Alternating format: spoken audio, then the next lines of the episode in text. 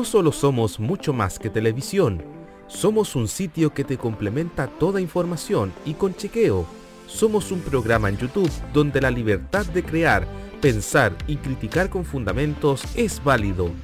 Un programa radial donde tú puedes tener cabida. Un espacio multiplataforma donde informamos y reflexionamos. TVenserio.com Somos mucho más que televisión.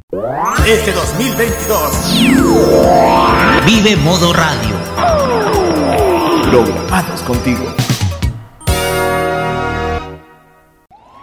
Desde hace cinco años, un grupo de frikis fugados de un laboratorio crearon una fórmula poderosa que transforma a cualquier persona en un fan del anime. Una fórmula que se ha distribuido en forma de millones de pastillas de animación japonesa por todo el mundo. No debo escapar, no debo escapar, no debo escapar. Cápsulas que contienen música desde Asia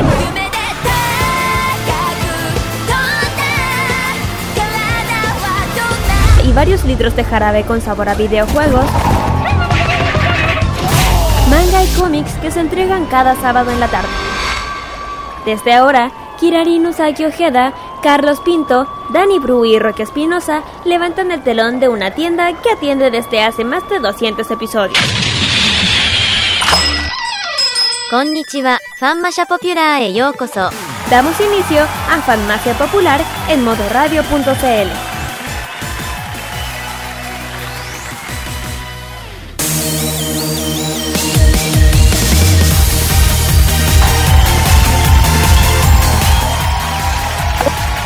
Konnichiwa, ¿cómo están todos ustedes? Discúlpenme si es que me escuchan bastante extraño, pero he estado con un resfrío bastante grave. Pero así es, no importa, igual estamos con ustedes. Bienvenidos sean todos a este capítulo, el 243 de estas humeantes farmacias populares. Sí, porque hace, ¿Ustedes hace más calor. supieron, supieron el bochorno de un periodista argentino? No, ¿qué pasó? Dijo, dijo que sería interesante que Boca contratara a Cristiano Ronaldo. Ya, ¿y eso? ¿Y eso? Créanlo, créanlo. Ye- O sea, se llegó a ese nivel de absurdo en una, en una, un programa de, en un programa de televisión de una cadena conocida de cuatro letras que es por ahí del cable. Pero bueno, les saludamos desde acá. Recién terminó el partido de Argentina con México, fue una guerra, pero eso Ay. no nos incumbe, No, porque hoy día nos toca hablar de todo lo que es el japonés acá en Farmacia Popular, solamente por modoradio.cl. Y desde luego, como es habitual, saludamos a quienes nos van a acompañar durante esta tarde de sábado bastante, bastante calurosa. Saludamos con un fuerte aplauso a Kirarin Usai a Alice Stellar y a Carlos Pinto Godoy. ¿Cómo están chicos? Muy buenas tardes y sobre todo bienvenida Ali nuevamente. de color, de color, de color. No, no, no. Bueno, ahora, doña, digo, Konnichiwa, ¿cómo están chiquillas? Así es que estamos un sábado más con muchas cosas, muchas noticias. Yo ya sabéis que ya no voy a pelear más con el calor porque ya no vale la pena, ¿sabéis? ¿Por qué? Puta, que, que, que, que- que- que saco de, de- de quejarme? Si prácticamente el calor está todos los días. Hay que acostumbrarse nomás.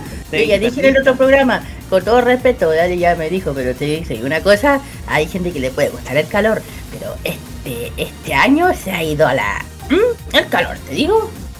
No, ha sido, ha sido terrible, ha sido. De hecho, el calor ha sido el causante de este resfrío que tengo ahora. Anda un rotavirus, sí, sí, a mí también me, me dio. Mira, de hecho, De hecho, igual ayer estuve con fiebre. De Ayer, pero estuve con fiebre y no la pasé muy bien. Por eso digo, discúlpenme por esta voz, porque ha sido mucho el resfrío. Ah, bueno, sí se entiende. No, igual, es que igual con todo el calor que se está, con todo el calor que está haciendo gran parte del, del país, igual uno se tiene que estar pasando con ese tipo de, de cosas y pero bueno, muy buenas tardes. a- ¿Sí? cambio de temperatura. po. Sí, pues, Oye, Mira, y, y lo dije eh, antes de empezar el programa, a mí me gusta el calor, pero ni yo lo siento, está terrible. Así es, de hecho ha sido un ha sido una, un verano bastante no, ni siquiera hemos llegado a verano. Ni siquiera es verano, Ni siquiera es Todavía verano, no sí. Todavía Todavía no empezamos. pero igual. Pero de todas maneras, eh, les saludamos acá en este caluroso día, porque de todas maneras igual los vamos a estar acompañando, ya sea con frío o calor, no importa, igual los estamos acompañando. Así Pues bien. es, como, di- como dije, buenas tardes a todos los que están sintonizando. Y bueno, ya, ahí- ya me, me quitaron el hablar, pero igual ahí pasándolo bien, iniciando esta otra jornada más de, fri, de friquismo aquí en, eh, en esta farmacia popular de Modo Rayo. Así es, Carlos. Bueno, vamos a tener un programa que va a estar, pero muy, pero muy, ¿cómo decirlo? No sé si cargado lo del mundial, pero va a estar muy, va a estar cargado una parte porque igual, ustedes saben que esta semana se registró un triunfo histórico y los japoneses reaccionaron, reaccionaron ya sean estando disfrazados en los estadios y, y todo, y cosas raras también, igual porque digámoslo, este ha sido un campeonato con el mundo bastante raro, jugándose en noviembre, entonces, es extraño. Pero lo vamos a conversar porque vamos a hablar de las reacciones que ha causado la selección japonesa de fútbol. Porque esto es, sin duda, algo alocado. Le ganó a Alemania y muchas especulaciones se han dado, sobre todo con una serie de anime que se está difundiendo ahora. Bueno, ¿qué serie se trata? Eso lo van a saber muy pronto. También vamos a tener novedades respecto a la, película que va a llegar muy pronto, del mes de diciembre, de esta obra que seguro que ya terminó su manga, pero seguro hay muchos fanáticos, desde luego. También vamos a tener eh, el adelanto al final de una conocida serie de animación japonesa. Ah, También el récord que alcanzó un videojuego durante este último tiempo, más las novedades que trae su animación para el próximo año. Y un pequeño homenaje a una persona que se nos fue hace poquito. Ay, sí. Quedamos- esta cosa, todavía no me lo creo. quedamos muy impactados con la información y de seguro eh, es un golpe muy duro para aquellos que somos nostálgicos de la década 90. Todo eso en nuestro bloque de noticias de la semana, en nuestro primer bloque acá en Farmacia Popular. Pero también vamos a tener nuestras tradicionales secciones, entre ellas Kira con su Fashion Geek, que en esta ocasión aquí está dedicado, bueno, está Bueno, el futbolero. Bueno, bueno, eh, bueno, lo vamos a dedicar ya que estamos metidos ya muy ya con el tema de Qatar. Y ya saben que hace, bueno, eh, hace poco Japón le ganó a Alemania, que eso ha sido tema a todas, todas las noticias allá en Japón. Así que yo, vamos a hablar de la, famosa camiseta de Japón.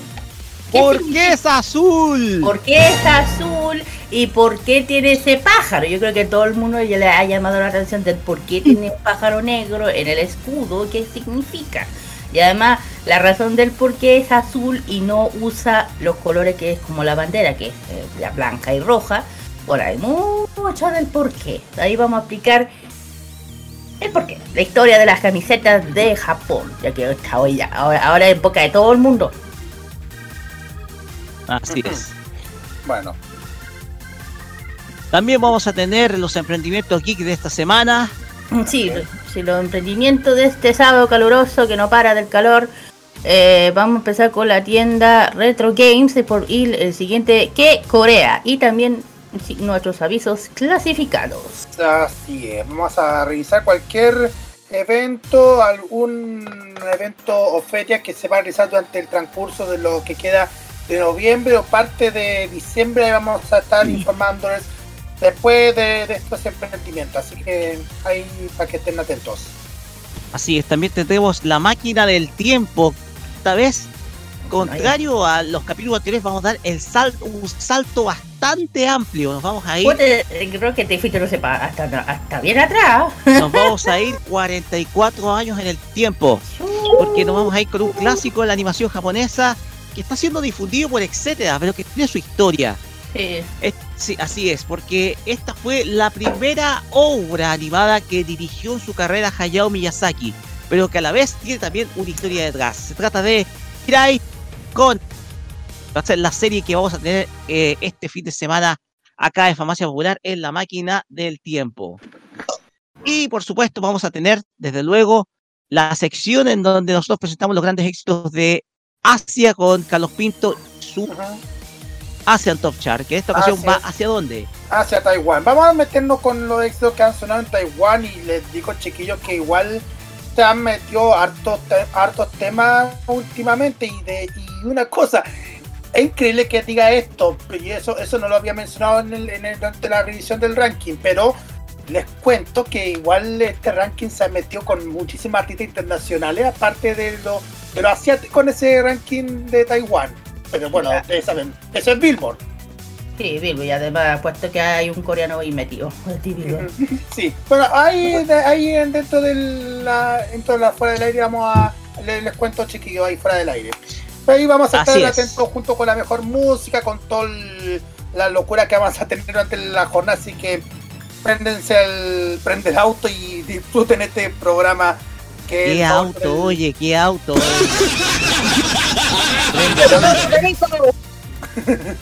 Te estáis enredando. Cómprate un auto perico. No, y que acordé de una rutina, quizás prende el auto, así como que, que da el susto hacia... Ahí les voy a contar en breve. Mejor, la mejor todo esto, más la mejor música acá en Farmacia Popular por modo radio. Y ya dicho esto, prepárate, Carlos, porque vamos con nuestras redes sociales. Sí, pues, obvio, eso estaba a punto de mencionarlo, por esa razón Pero, y vuelta, vuelta. vuelta y vuelta y vuelta y más vueltas le voy a dar. Beyblade. Ya, Facebook, Twitter, Instagram, arroba modo radio Cel y también arroba farmacia popular. Ahí pueden escribirnos a través de hashtag farmacia popular MR. WhatsApp más 569-472-5919. También eh, para que nos pueden esc- escucharnos en envío.modoradio.cl. También en- tenemos el Monkey Boo en Radio Box y también en el app de Energic. Y también estamos, como siempre, los podcasts que cada lunes sube este episodio.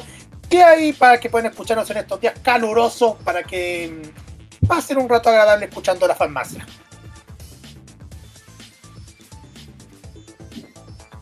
Sí, Ah, ahora sí, ¿me escucho?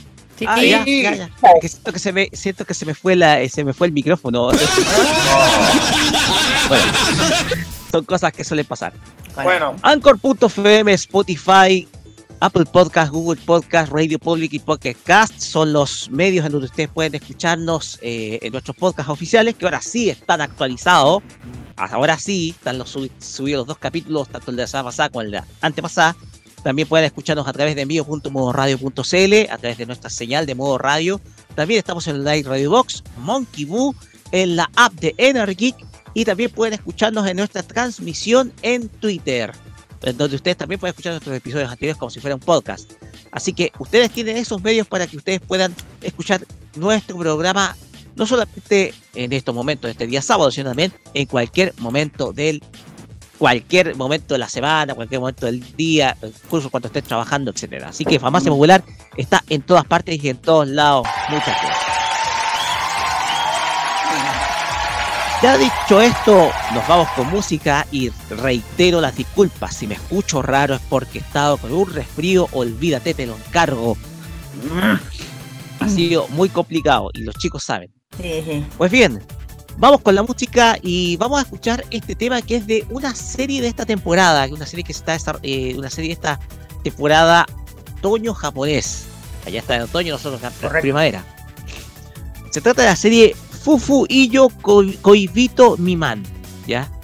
Que quiere decir, si no me equivoco, no somos estamos enamorados, pero no somos novios, algo así. Eso es lo que quiere decir. Ah, ya conozco, ya conozco ese, ese, ese lema, ese dicho.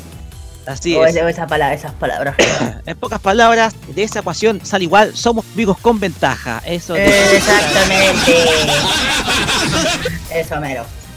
De esta serie vamos a escuchar el opening que es interpretado por Liu. Esto se llama True Full Love. Opening de Fufuillo Koibito Miman. Acá en la portada musical de esta farmacia popular. Episodio 243 del 26 de noviembre. Sí, queda menos de un mes para Navidad. Acá en modo radio.cl. Vamos y volvemos con estos temas de la semana.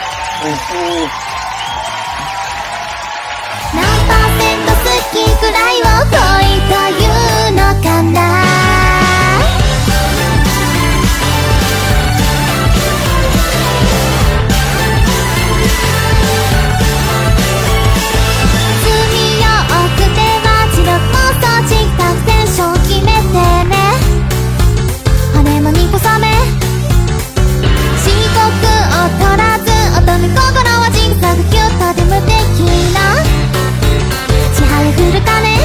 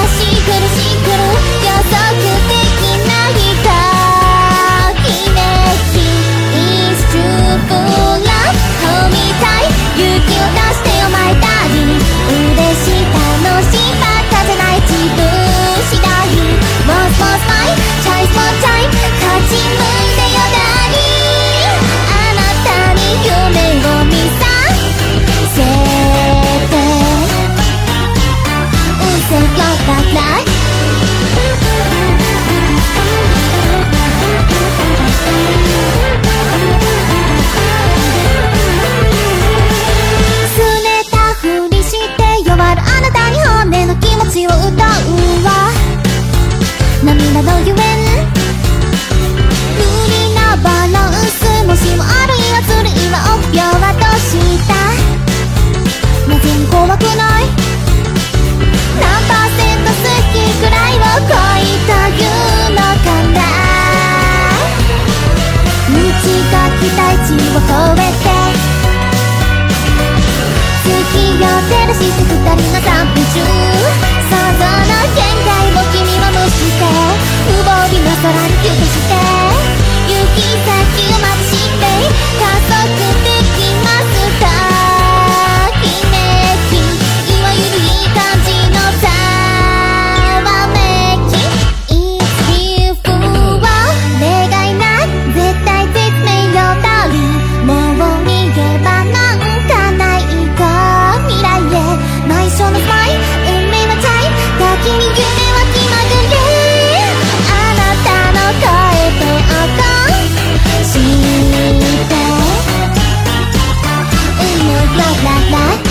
you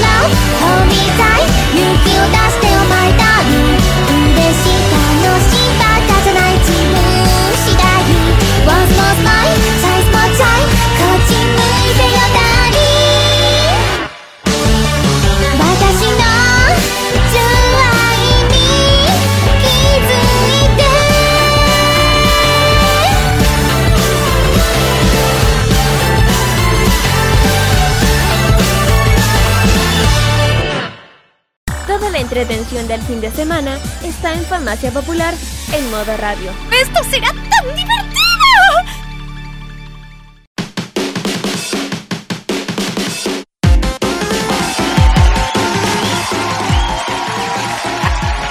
Continuamos acá en Farmacia Popular por modo radio y sigo reiterando si me escuchan raros porque he estado resfriado durante toda esta semana. Ya te Parece que, parece que. Parece el jueves que, la pasé horrible. parece que el viaje te hizo pasar. Es lo que estaba pensando. El tema de Talalca.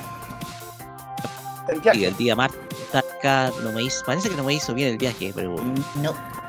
Bueno, mira, sí, eh, vamos con nuestros temas de la semana, con nuestras noticias, Sí. porque esta semana se registró un hecho histórico. Porque junto con tener Anja como hincha en las tribunas en eh, Qatar, ¿Dijiste? Sí. junto con tener A la Anya, sí, Anya. sí, La la, hija adoptiva de Twilight junto con Thor Princess Ah, en las tribunas alentando a la selección japonesa. Parece que fue el amuleto para que estos le ganaran nada menos que Alemania. Y esto tuvo efectos pero muy, pero muy inesperados, sobre todo con una serie de anime que se está emitiendo esta semana. Pero dejémoslo a Kira que hable precisamente de Claro. esto, de lo que trajo este triunfo de Japón, sobre todo en el mundo friki. Sí, esto, esto ha causado mucha admiración en Japón. Bueno, aparte de que el, el fin, bueno, eh, aparte se recordó el fin, el final de los supercampeones. De hecho, esto acordó mucho ese capítulo que podría ser, que se podría hacer realidad en Qatar 2022. O sea, o sea, bueno, eh, podrá, aquí hay una incógnita, aquí hay una buena, aquí hay una pregunta muy buena, escuchen. ¿Podrá Japón vencer a Brasil? Hipotéticamente el final del mundial. ¡Oh! Ahí lo dejo. después encontrarnos con Oliverato Ahí lo una cama sin piernas. Ahí lo dejo, ahí lo dejo. Ya, ya, ahí lo dejo, bueno, sigo. Eh, sin duda que el Mundial de Qatar pesado. 2022 ha dado sorpresas absolutas, que a todo el mundo lo ha dejado para adentro, de las que las dudas eh, suceden, hasta so- ha sorprendido resultados que se han presentado. Luego que el triunfo de Japón sobre Alemania, los fanáticos viven una especie de déjà vu. Yo también lo, que- yo también lo pienso. Sueña, eh, sueñan con revivir el final que, que, que pudimos ver en los supercampeones. Maravillosa historia, o sea, el creador de Yoshi, Yoshi Takahashi se convir- convirtió a millones de personas fanáticos del fútbol que nos presentó la selección japonesa de Oliver y Benji, eh, que una vez soñó con ganar el mundial, como siempre. Eh, para que si alguien no se acuerda, en el capítulo 128 de la serie, el final del anime, se puede ver la selección japonesa enfrentarse a Brasil, en la que el partido inauguró inaugurar el, el- la Copa Mundial, el episodio motivo, motivador por, eh, por un supuesto nos muestra a Ol- a Oliver Ato anotando el 1 a 0. Es ilusionando a todos los japoneses para consagrar el campeón mundial. Y ya saben que a Japón se le dicen los samuráis azules. eh, sobre la selección brasileña podría darse perfectamente, eh, o sea, el, el- Mundial de Fútbol actual. Pero eso los nipones deben superar el duro grupo que está confirmado, ¿verdad, Rocker? Que está con Alemania, España, Co- Costa Rica. Bueno, Costa Rica, bueno, eh, al paso al octavo final, la- la- la- los japoneses deberán avanzar hasta hipotéticamente podría pasar, finalmente se podrían encontrar con la selección brasileña. Y así, así se podría revivir el partido que pudimos ver el partido en Capitán Subasa. Les tengo malas noticias. Espérate. Y bueno, aparte de eso, a- aparte de eso, eh, después del partido de que ocurrió con, con Japón, han pasado una... No sé qué pasó. eh, que, que empezaron a salir memes, todo el tema, el, el tema de... De hecho, uno de los mangas nuevos de fútbol, que es Blue, Blue Lock, dicen que influyó la camiseta de la selección japonesa mundial del Qatar. ¿Por qué? Porque la historia de Blue des- está desarrollada justo después de que la selección japonesa pierde la Copa Mundial 2018. Cual el país supuestamente se da cuenta que lo que necesita es un delantero que puede llevar a la victoria. Y sabes que puede ser. Ojo, paradójicamente, esa fue una de las mejores campañas de Japón en un mundial porque llegó a cuartos de final y quedó eliminado ante Bélgica. A Bélgica. Exactamente. Bueno, No, bueno, en octavos de final, fue en octavos de final, fue en octavos de final. Sí, Ah, ya. Ah, Sí, pero creo que hizo un partidazo, fue partidazo y que eliminado con Bélgica, sí. Claro. Bueno, y una cosa curiosa dentro de este, de este, de este man, bueno, aparte de los supercampeones, que la camiseta de la selección japonesa fue diseñada en colaboración con, con el ilustrador, escuchen, de Blue Lock y Gigan Killer. De, o sea, que Masada tuvo y su mollo ilustrador, otro manga editorial de Kodansha. Ambos mangas eh, están ori- orientados al fútbol, claro, son dos. Y las prim- o sea, ¿a ¿por qué voy a eso? Eh, el, el juego, aunque Blue es más radicalmente un enfoque, eso sí. Eh, ambos mangas contribuyeron al diseño, ojo, de la camiseta azul tradicional con el motivo del origami. porque de ahí, de ahí, sa- de ahí sale. Y luego de la colaboración de crear varios carteles de usos personajes característicos pa- patrocinando a Adidas. Sorry, lo que decir. Eh, eso no importa, sí. Sí, sí, detalló, detalló el proceso a través de un video, de hecho, un video promocional en el canal de YouTube. Sale, de hecho, sale, sale eh, y, y Tsushimoto explicó para, para la Copa Mundial del FIFA Qatar 2020 les, le- les gustó la idea de usar la camiseta azul con platenes blancos, que se lució, ya saben ahora, o sea, que, que se había usado una vez la Copa Mundial de FIFA en el 2006 en Alemania que me parecía, parece que fue. Y, la, y ambas, bueno, el tema es que el protagonismo, el protagonista de, la, de este manga nuevo de fútbol, que es Isagi, fue visto luciendo esta misma camiseta que aportó en el capítulo 186. Yo lo digo para que si alguien lo ha visto, que se haya dado cuenta de ese, de ese pequeño detalle. Y dicen que de ahí salió el- el- el- la inspiración Rocket, de la, del diseño que ahora está usando Japón. Ahora. Así o es. sea, coincidencia. No lo creo. Es que. Es que, es que, bueno, sí, imagínate, estábamos hablando de fútbol, del fútbol, que alguien se haya fijado en esta camiseta, la hayan, la hayan enfocado en la realidad. Lo único que vamos a decir, hay, eh, como dice, lo que como había explicado, hay que ver qué pasa con, eh, con, con Brasil. Con el, con el grupo que tiene, porque es, verdad, cuento. es complicado, es Te complicado. cuento, te cuento. A ver, Cuénteme. Japón está en el grupo E. Eh, ya. De clasificar segundo, Ah. jugaría con el primero del grupo F, en donde están Bélgica, Croacia, Marruecos y Canadá. Ya. Y e, hipotéticamente se podría topar con Japón, o sea, con Brasil, perdón, Sí, por eso. en unos cuartos de final. Es que por eso todo el mundo, eh, por eso dice la hipotéticamente podrá ocurrir ese déjà vu de la serie de los supercambios del capítulo que mencioné y que Pero llegaste no a en la final. No, no en la se van final. a en la final. No, no, pero sí, eh, que, eh, no. O sea, a lo mejor no, pero se podrán topar y que ese vu se haga realidad. Uf, Tal Yo que- vez. que eso pasa, va a ser como. Es que es algo que lo, lo- es algo que lo cual eh, lo están alucinando desde siempre. Que Sí, tengan que jugar con el mejor equipo del mundo. Brasil. Bueno, ya vencieron a Alemania. Bueno, ya hay un capítulo, eso sí, de los supercampeones del, de la versión del anime clásico. Claro. Pero solamente empatan con Alemania nomás. Con la Sí, pero de todos saben, sí, pero todos saben que lo importante aparte de, de Alemania es Brasil, a el que hay que intentar ganar. ¿Cachai? ¿Cuántas veces ha sido campeón Brasil? Ajá. Ya ¿qué ¿Cuántas- tiene? ¿Cuántas veces ha ganado Brasil? Ha sido, Cinco campeón? veces, Kira, ya lo dije. Ya. Así que, mira, eh, esto. Yo siempre hay un. eh, siempre, en, si no me equivoco, siempre sacan un anime de fútbol en cada mundial. Claro. Pero había, eh, si no me equivoco, en el 2018 también hubo un anime que se, bas- que se basó precisamente en el fútbol. Pero siempre ocurre el, el hecho de que aparece una serie dedicada al fútbol en, en cada, en cada época mundialera.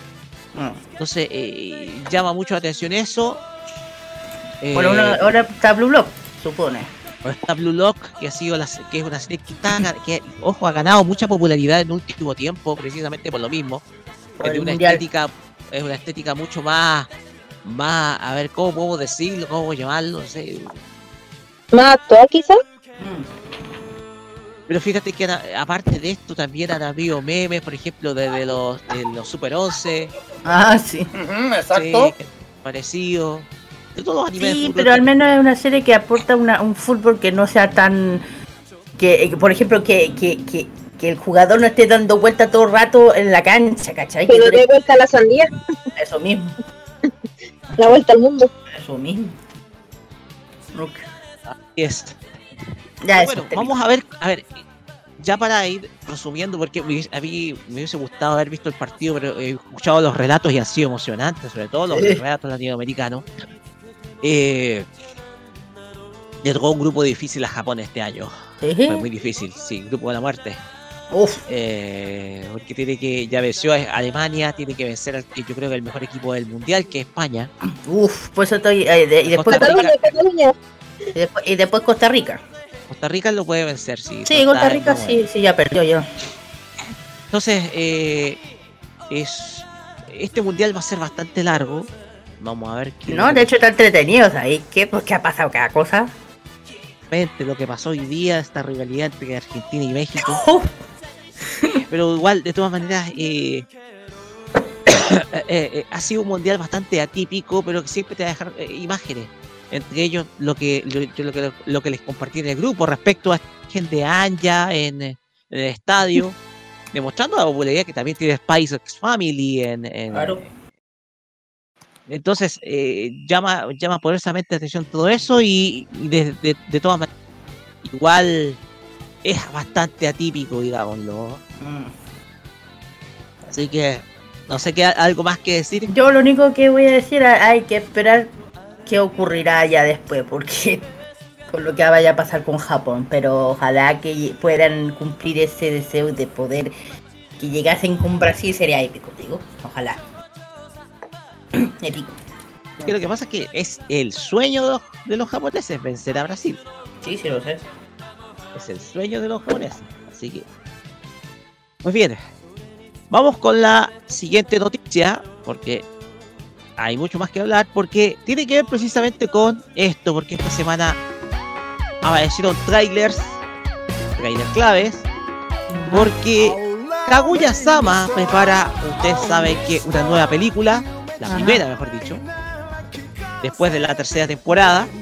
Y y en esta oportunidad nos mostró un tráiler en extenso de cerca de un minuto y 50 segundos en donde se muestra lo que se va a tratar esta película, esta primera película que se va a titular Kaguya-sama wa Koratsu Tedai First Kiss wa Owaranai.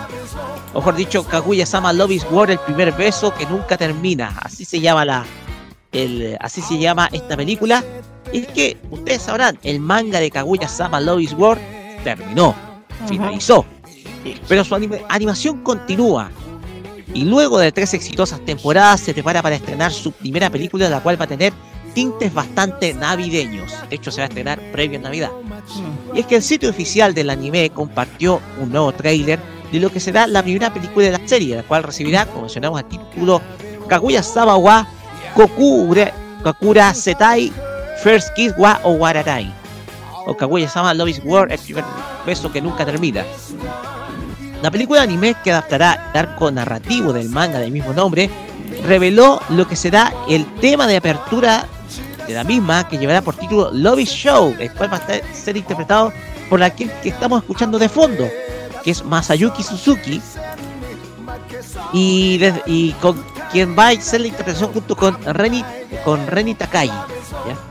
El tráiler, como lo mencionamos, tiene una duración de 1 minuto con 50 segundos. Es un tráiler bastante largo, donde se muestra pasajes precisamente de la historia que va a estar orientada a la noche navideña. Ustedes saben, la cultura navideña en Japón tiene que ver mucho como una fiesta de los enamorados. Sí, Entonces, como, religioso. Como en esta serie el que confiesa su amor pierde, porque de eso se trata este juego, ninguno de los dos, ninguno de los dos, eh, ni, el presidente ni la vicepresidenta quieren ceder, ni Kaguya ni Miyuki quieren ceder eh, respecto a sus sentimientos, la lucha va a continuar en una época clave. La película se va a estrenar el próximo 17 de diciembre. Además, la división estadounidense de Aniplex anunció el pasado día domingo que la película se estrenará en algunos cines de los Estados Unidos en el mes de febrero de 2023. Sin embargo, aún no se ha confirmado si que se extienda a otros países del continente, sobre todo de habla hispana. La historia de Kaguya-sama Love is War trata de las aventuras de la vicepresidenta del Consejo Estudiantil, Kaguya Shinomiya, que es una estudiante, una estudiante de una excelente posición social, de una familia bastante acaudalada y poderosa, y de Miyuki Shirogane, presidente del centro de alumnos y, uno- y el alumno más brillante de la academia.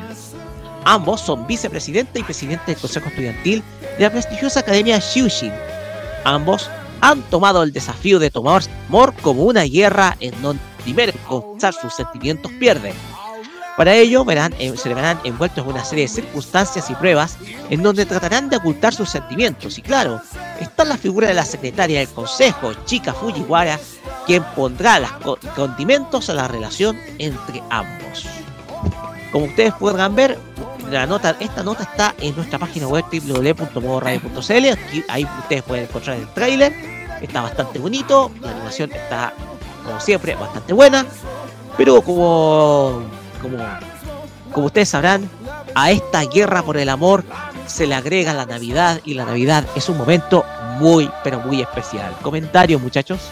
Bueno, yo siempre lo he comentado, bueno, eh, a ver qué pasa con Kaguya Sama con el especial de, este Navidad. Pero he dicho muchas veces que en Japón la Navidad es como dijo Roque, que es más como una especie de San Valentín, una especie de. Un segundo San Valentín se puede decir. Una especie más. em, Es de familia, pero no religioso. No es un lugar, no es un día festivo, no es un día religioso, ¿no? O feriado. Es un festival, es un, es una festividad más. Pero igual ellos lo respetan, igual de a poco se han acostumbrado a esta festividad, ¿eh? Lo han considerado más de romántico. Y el año nuevo sí. El año nuevo lo consideran sagrado. Es más sagrado que lo demás. Religioso el año nuevo, porque van al templo y todo eso. Claro, son más religiosos, exacto. Entonces, bueno, para para otros países también, ¿no? Pero igual es interesante saber qué pasa y es que eso es cierto, que los dos son, eh, es como, los dos son de ruir fuertes, como ninguno va a acceder a ver cuál de los dos cede. O que anda, no hasta que no van a dar, qué sorpresa nos van a dar. Y, y ojalá que no vayan a comer como pollo frito, que esa es la otra tradición. Que uno Sí. que, que, que la lleve, que la venga a llevar al, qué sé yo, a la Al calle. restaurante del Coronel Sanders. Exactamente, y le, haya- y le, y le regale los una, y le plante un buen, una buena eh, balde, balde de, de un balde de pollo frito. Anda, tú a saber qué hará. O esos ricos pasteles navideños. Puede ser también. Pasteles Eh. Carlos, el significado pastel navideño quiere decir una dama de 25 años. Ah, verdad. Ah, pero que otro, alimento que hay en eso para festividad navideña. Dice, en hay pasteles navideños, pero sí, eh, un término bastante, bastante no muy agradable, eso sí. Ah, bueno. Exacto. Mejor por eso digo, mejor el, el pollo frito. Mejor el pollo frito. Alice, ¿usted ha visto Kaguya-sama? Algún día la veré. No la he Te visto. la recomiendo, es muy divertida. No sé, bueno. Es muy divertida. Es- Está en mi lista de pendientes. De hecho, me, me sorprende porque sé que ha ganado casi todas las temporadas en la votación de serie más popular, así que debe ser muy buena. Eh, eh, pasa que su se muestra es una comedia romántica muy distinta, o sea, es una especie de juego de eh, una especie de juego estratégico. Claro, Aquí el amor. que confiesa sus sentimientos primero pierde Exacto. y como ambos son muy orgullosos, los dos quieren ceder. Claro, Entonces, eh, la estructura de cada capítulo de la serie es como la de un eh, capítulo de manga, o sea, hay como tres tres capítulos en un solo capítulo, ¿cachai? Entonces es como, es lo mismo, es igual que Comisan, o sea, son cada... eh, Comisan sí la he visto. es, es igual como Comisan, o sea, hay tres, son tres micro, micro capítulos en un capítulo, ¿cachai? De 26 minutos. Entonces, eh, son tres circunstancias diferentes donde van a poner a pruebas, donde ponen a prueba su... Eh, su Búsqueda. estrategia de cómo no ceder ante una ante una situación, ante una confesión.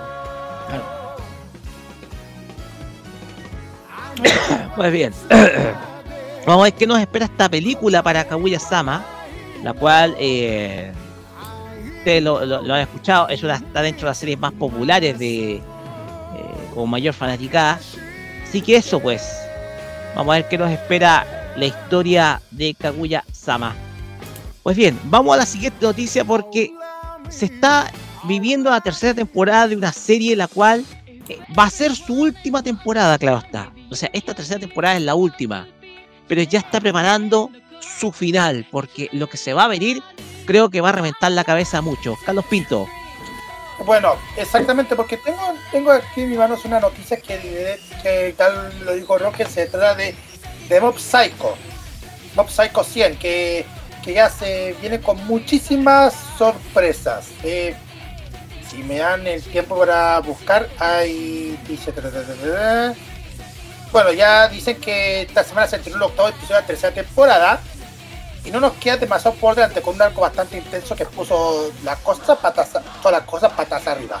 Y se adelantan sorpresas que pueden llegar la serie, aunque recién el lanzamiento de un nuevo adelanto da a entender que debemos prepararnos para la recta final de la temporada. Y la serie oficialmente no ha confirmado su fin de temporada, sin embargo no es necesario hacernos idea de que sí tenemos en cuenta la historia del manga que queda por adaptar. Puede significar que La temporada se larga, ¿no?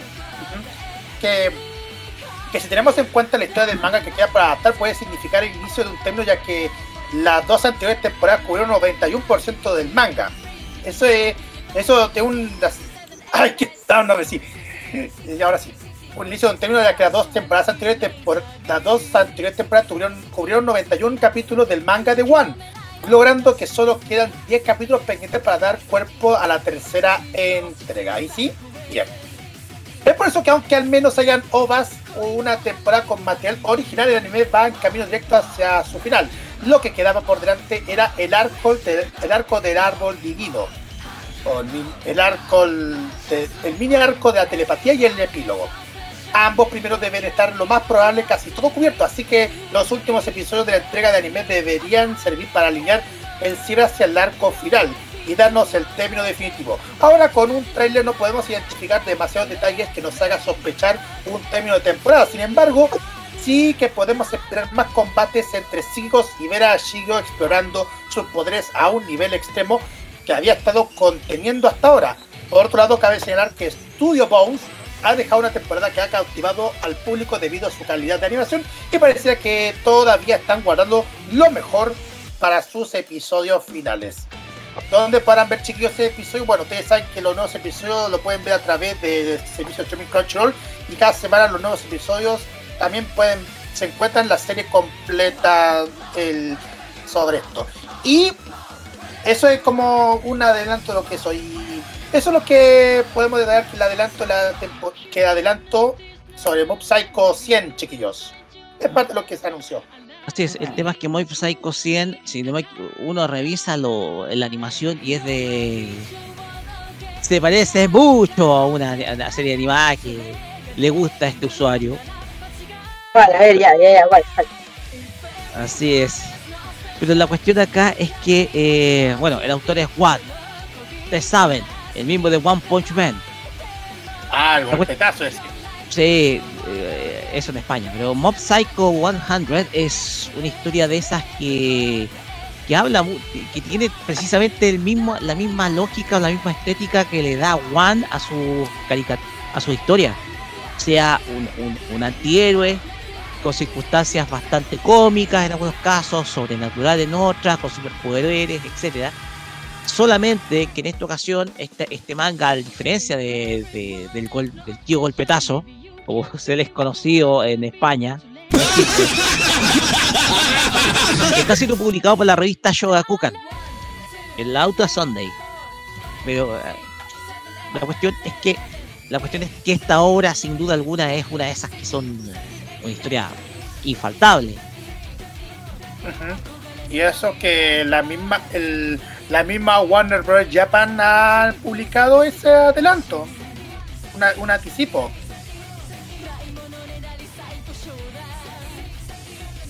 ¿Por qué?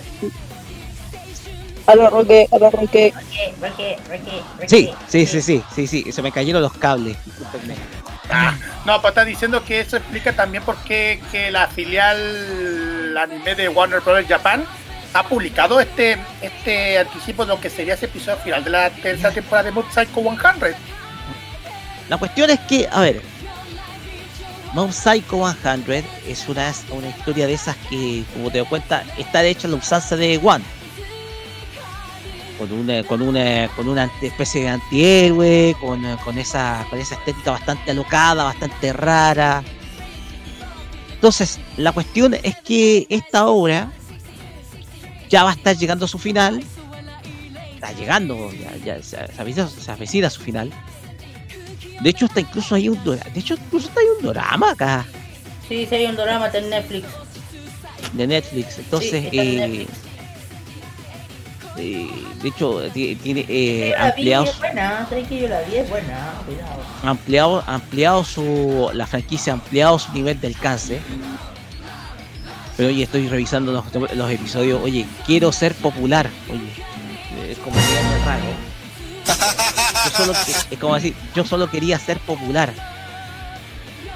Bueno, digo, si quieren ver el, el bueno, la Shell también está en Netflix, eh, Psycho, ¿eh? También está- Es bastante alocada.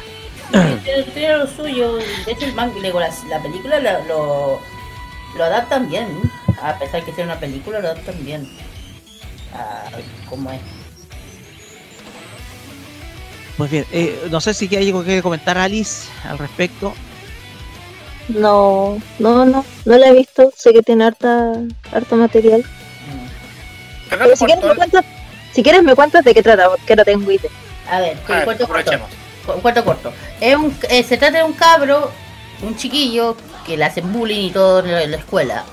Y tiene como una especie de poder especial.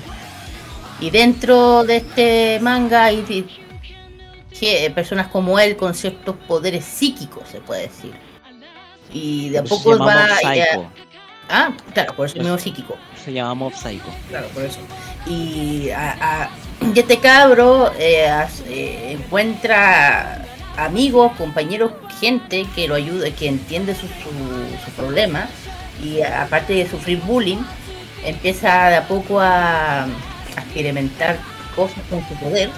Y hay una organización dentro de la serie donde incluye, buscan a esta gente y lo, lo andan intentando incluir y él no quiere, no quiere, y además que es muy tímida y hay una niña que le gusta también, una niña que le gusta, eh, que como que la única que le ayuda, que la entiende. Y, don- y si, bueno, tiene que verla, y, el, que hace bullying es como el, popular de la escuela, el matón, tú sabes. Que también de a poco parece que el tema es que tiene con bullying un caro que se supera que tiene un poder psíquico y muy poderoso, que por eso es que se llama Psycho Me, por eso es que se llama así, porque el cabro tiene un poder muy grande de la- de la- del mundo de la lo, lo chistoso acá es que, eh, de hecho, la historia, eh, este muchacho hace brotar un brócoli y es venerado como un árbol sagrado. Por eso en el opening uno ve un brócoli, pero ¿por qué un brócoli? Bueno, el brócoli es un árbol sagrado ahora dentro de la ciudad. Brócoli. Entonces es como bien, es como, es como tiene, es del- está hecho la usanza de, de Juan, el autor del de, de- esta obra, así bien sarcástico, bien eh, con estética sí, bien de antihéroe. Entonces tiene ese, tiene ese condimento esta, esta obra, Mob Psycho 100, que- la cual la cual ya está, ya se prepara para, para poner fin a su, a su historia y me parece muy positivo que lo haga nomás el, el One, porque de esa manera las grandes horas, las grandes horas tienen que terminar, tienen que llegar a su fin. Espero que otro mangaka pueda- Sí, pues si las obras tienen que llegar a su fin, pues cada todas las cosas tienen que llegar a su fin, hay que, hay que asumirlo. Sí, sí, pero que ya por el tema del. Sí. ¡Papis! ¡Dragon Super! Bueno. Pues bien, pasamos a la siguiente información de esta tarde. Disculpe, tengo que reiterar, discúlpeme por la voz, pero estoy con un Pero no te preocupes por estar enfermo. Sí, tengo que disculparme porque estoy enfermo. Estoy No. enfermo. Pues bien, la siguiente información tiene que ver con una de las obras favoritas de Ken Lehab en términos de videojuegos. Se sufrió, cuánto jugó, no saben cómo sufrí. Pero bueno, esto lo he contado varias veces. Pero bueno, pasa de que Nier Automata alcanzó el récord de 7 millones de unidades vendidas. Porque el exitoso videojuego de Platinum Games y de Square Enix vendió medio millón de unidades durante los últimos 5 meses, entre las cuales se incluye la versión que salió durante el mes de octubre para Nintendo Switch. La franquicia, la franquicia Nier ha visto aumentar su popularidad de forma exponencial en los últimos años al transformarse, claro está, en un videojuego hoy en día considerado de culto. Especialmente por el lanzamiento de Automata en el año 2017, la cual ya se cumplieron 5 años. Ahora, en ese sentido, sabido que Nier Automata llegó a la cifra de 7 millones de unidades vendidas en todo el mundo. Platinum Games lo ha dado a conocer de una forma muy cruel para sus fans durante la celebración del Automata France Festival organizado por Square Enix, y en el que todo apuntaba a que se iba a presentar un nuevo título de la saga, pero que ha acabado resultando una revelación en las cifras de ventas. Vaya, lo hace, Square Enix sabe hacerla. Una imagen en el sit- eh, in situ del festival compartida por el usuario de Twitter Genki mostraba un panel dividido en tres partes. En la primera se podía ver el logo de Nier Replicant, que es la precuela. En la segunda, el panel de Nier Automata, y el tercero que apareció un tiempo después. Muchos esperaban que acabase con la presentación del logo de la próxima entrega de la franquicia. Y aquí hay que dar a conocer, Yoko Taro ya lo dijo, no va a haber secuela, eso lo dijo, eso, eso ya lo contó, pero nada que ver. Square Enix ha comple- han completado el panel con una actualización de las ventas de la obra Nier Automata, compartiendo con todo el mundo, ya que son 7, las, 7 millones las copias que se han vendido internacionalmente en todas sus plataformas. Esto supone un incremento de 500.000 uni- unidades más vendidas después, desde, la desde el último lanzamiento que tuvo lugar en julio de este mismo año. Así como van las cosas, en poco más de 5 meses, Nier Automata ha vendido 500.000 copias, nada mal para un juego inicialmente considerado de nicho y que va a conver- convirtiéndose en un éxito global. Junto con ello, durante el día de hoy, se lanzó un nuevo trailer corto de lo que va a ser la serie de anime de esta obra que se va a estrenar en enero del próximo año. Y es que esto fue publicado en el sitio web de eh, oficial de la serie que se va a titular Nier Automata vers versión 1.1. Esto, eh, eh, esta serie, que está basada en el videojuego, lanzó una lanzó un trailer en donde se muestran a los antagonistas de la saga, los cuales son Adam y Eve, las cuales van a estar interpretados por Daisuke Namikawa y por Tatsuhisa Suzuki. El sitio web reveló los visual característicos de estos personajes, los cuales se ven Uf, no sé cómo. A ver, voy a compartir la imagen para que ustedes imitan la opinión de los villanos acá, ¿ya? Ustedes A tienen ver. que opinar al respecto. El tema de acá es que este es el cuarto trailer que se lanzó de este del, de la versión animada del videojuego, ya que se presentó los primeros en donde se muestran a protagonista 2D, al coprotagonista 9S, el segundo tráiler en donde se mostró Dante de Georgia, al tercero en donde se muestra a Pascal y ahora el cuarto en donde se muestra a los hermanos Adam e Eve, los cuales son los antagonistas del videojuego. Entonces, como ustedes sabrán, este, esta obra que está basada en el videojuego que nosotros contamos, eh, creado por Platinum Games junto con Square Enix, ya que, que ha vendido 7 millones de copias, va a, tener las, va a lanzar su nuevo, su serie de anime el próximo mes de enero. Y el anuncio oficial se había dado justo la semana después que terminamos la temporada de Farmacia Popular del año 2021.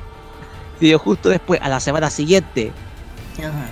Pero, como ustedes sabrán, este videojuego a mí me tiene. O sea, el videojuego yo lo sufrí, de historia lo sufrí bastante. Eh, es un videojuego que hay que tener, pero con mucho coraje poder, para poder jugarlo, porque es muy duro. Y me gustaría ver el, anime. Y además que yo tengo acá una figura de 2D, y lo he dicho, me encanta ella. No importa que sea Android o máquina, yo la quiero tener, quiero tener una réplica exacta, tamaño real. Pero no sé si eso va a ser posible. Comentarios muchachos al respecto. A bueno. ¿qué voy a decir yo? Bueno, eh, bueno, es uno de los juegos más populares que ha sacado Square Enix. De hecho, aparte, ah, digo, me gusta que, bueno, yo no lo he jugado ni ar, pero sé que es un juego excelente por, por la cantidad de streaming que veo. Y, y un juego difícil, no un, no un juego fácil. Yo he visto mucho y gente Sí. es un juego bien complicado que tiene que tener harta paciencia Sí. con estos juegos, juego abierto.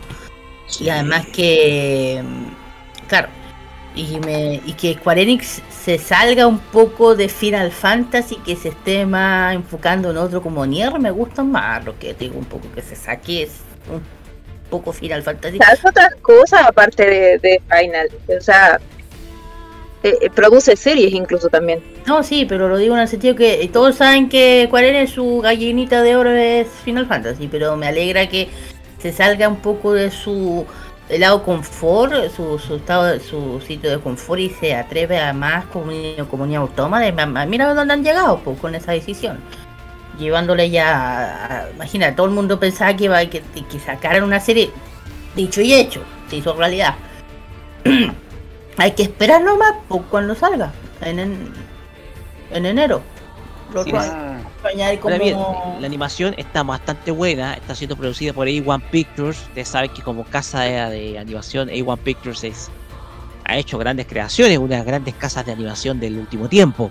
Claro. Entonces, Ojo que hay series de anime que no ah, justamente han sacado han salido de juegos a algunos que la ha ido bien algunos no pero algunos sí de, hecho, igual, de hecho, igual hemos hablado también dentro del último capítulo, hablamos hablamos sobre lo que hay a pasar dentro de esa nueva serie de Nier Automata.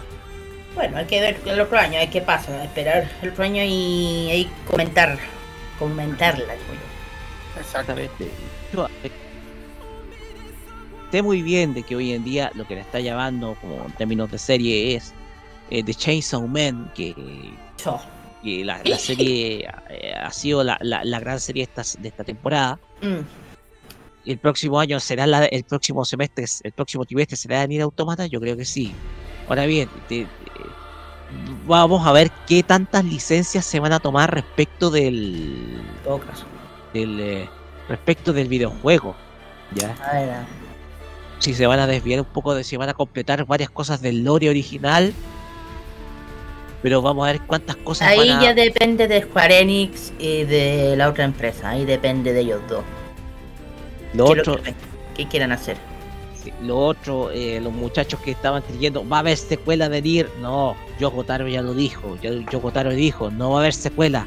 Se acabó. No hay más. O Lloren no, y no, sufren. lloren y sufren con este videojuego ya. No. O sea, hay- no- no va a estirar el chicle, eso es. No va a estirar el chicle.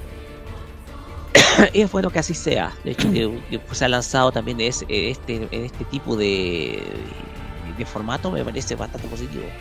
Entonces, vamos a ver qué nos espera Nier para el mes de enero, que el cual va a ser la fecha de estreno de, de- de- de la serie. Vamos a ver qué formato se lanza. Y sí, yo voy a estar atento, atento al lupo, como se dice por ahí. La canción de Lucho Dala. Entonces, ya muy pronto se va a venir la nueva serie. No sé cómo encontraron a los villanos. No vayan a hypearlos, son bastante malos, eso sí. No A vayan a idealizarlos por ser. que escuché a Suzuki, eh, el, es el, el polémico, está en el cast. Pues, Bueno, ¿qué más podemos Roque hablar? Bueno, Oye, te- ah, un, un tema, aparte de esto, faltan siete días, Roque. De días para. Falta siete días para Slamda. Ah, es la verdad, peli. sí, queda poquito, Faltan queda poquito, siete días. queda falta. poquito para el estreno, pero. Sí, de, de hecho ayer, hace poco, no, hace poco, hace ayer o antes de ayer salió la último, el último trailer de la película y está, ni te digo. Así es. Ahí lo dejo. Siete días hay que contar, empezar. Un día, siete días.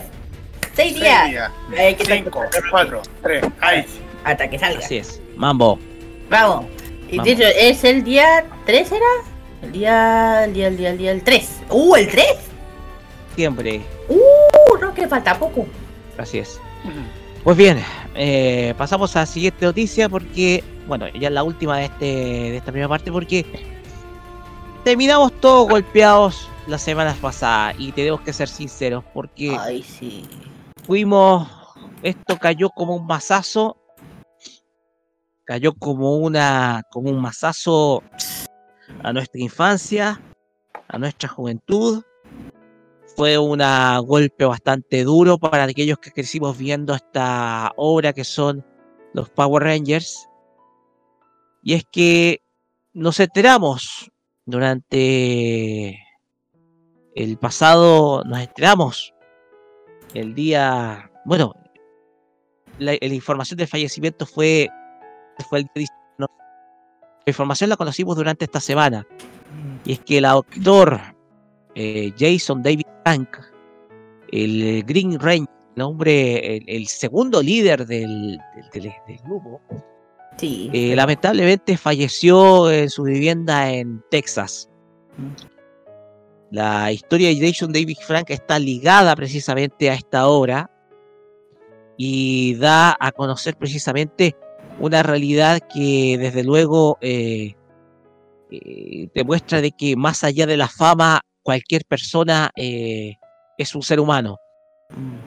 La muerte de Jason David Frank tomó por sorpresa a la comunidad devota de la nostalgia por lo retro y las series de televisión de culto. Este artista había pasado la fama consagrándose como una figura eh, relativo a lo que es la serie Power Rangers. De hecho, a pesar de ser un reconocido artista marcial con amplia popularidad y reputación en dicho círculo, su salto a estrellato de Hollywood se limitó principalmente a todo relacionado con la franquicia que lo hizo popular. A una noticia de su muerte prematura, en aparentes circunstancias eh, trágicas, ha dejado en shock a buena parte de la comunidad, en donde los mensajes de cariño y despedida no se hicieron esperar, entre ellos el mensaje que dio Lorena Miki durante esta semana. De este modo, eh, de este modo, la información que nosotros recibimos durante inicios de esta semana fue replicada por la hija del artista marcial y actor, el cual dio a conocer un mensaje eh, eh, agradeciendo precisamente las muestras de cariño a favor de su padre. Eh,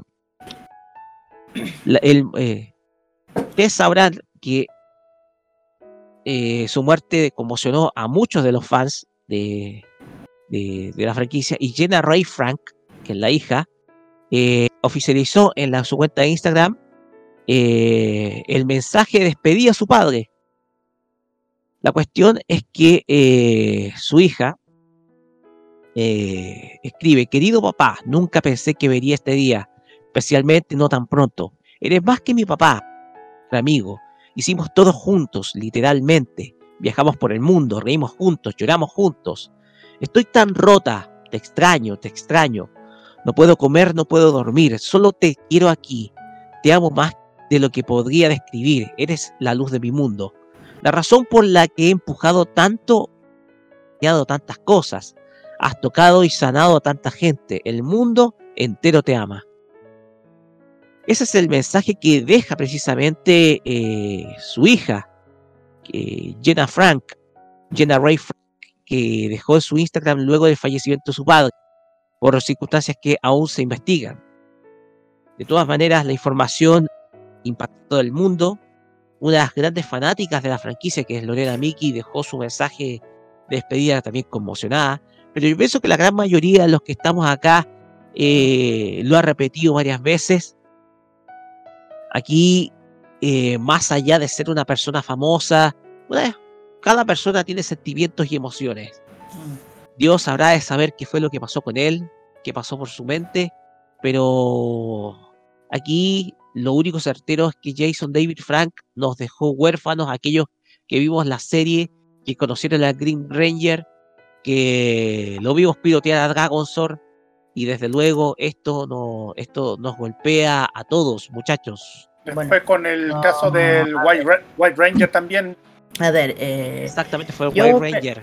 prácticamente yo crecí con los Rangers, más o menos, y prácticamente me vi casi todo, le tengo un cariño muy grande al Ranger, de hecho cuando supe esto no me lo quería creer, dije no podí, todo el rato no podí, con la palabra que iba a decir, no podí quitarte la vida, dije, de hecho había escuchado un caso que estaba con depresión muy grave, porque alguien, a un amigo de él, parece que había ido a, antes que ocurriera, había hablado con él, no sé si era su manager o quién, quién habrá sido, y que lo había visto eh, muy deprimido.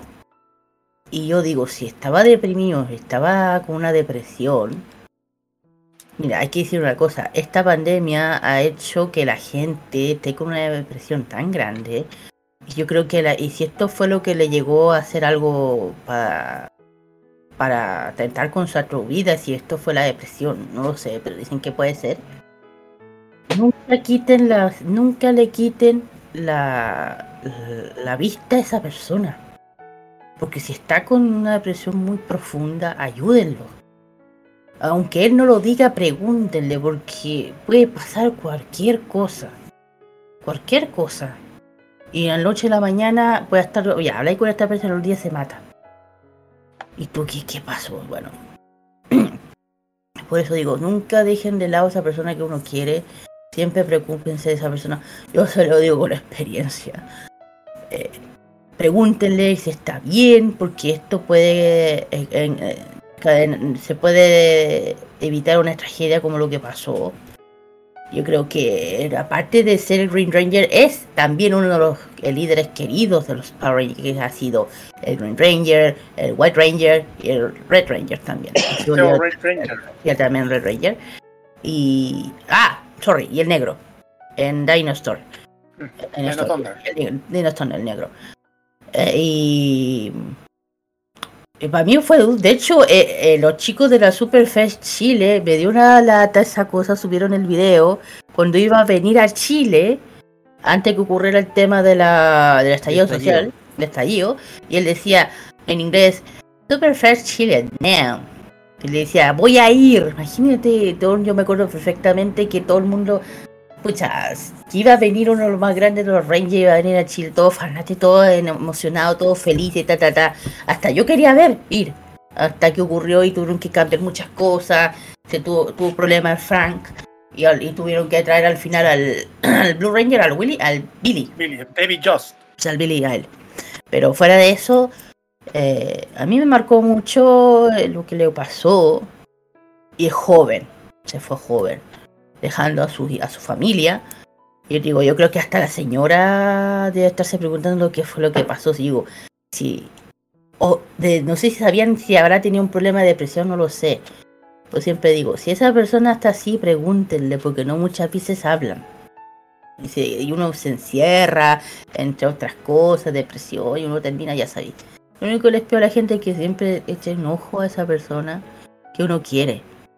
Lo digo yo porque al otro día te, te puede dar una sorpresa tan desagradable, una sorpresa que te puede dar el shock, que a mí ya me la, ya me la dieron y no me gustó para nada.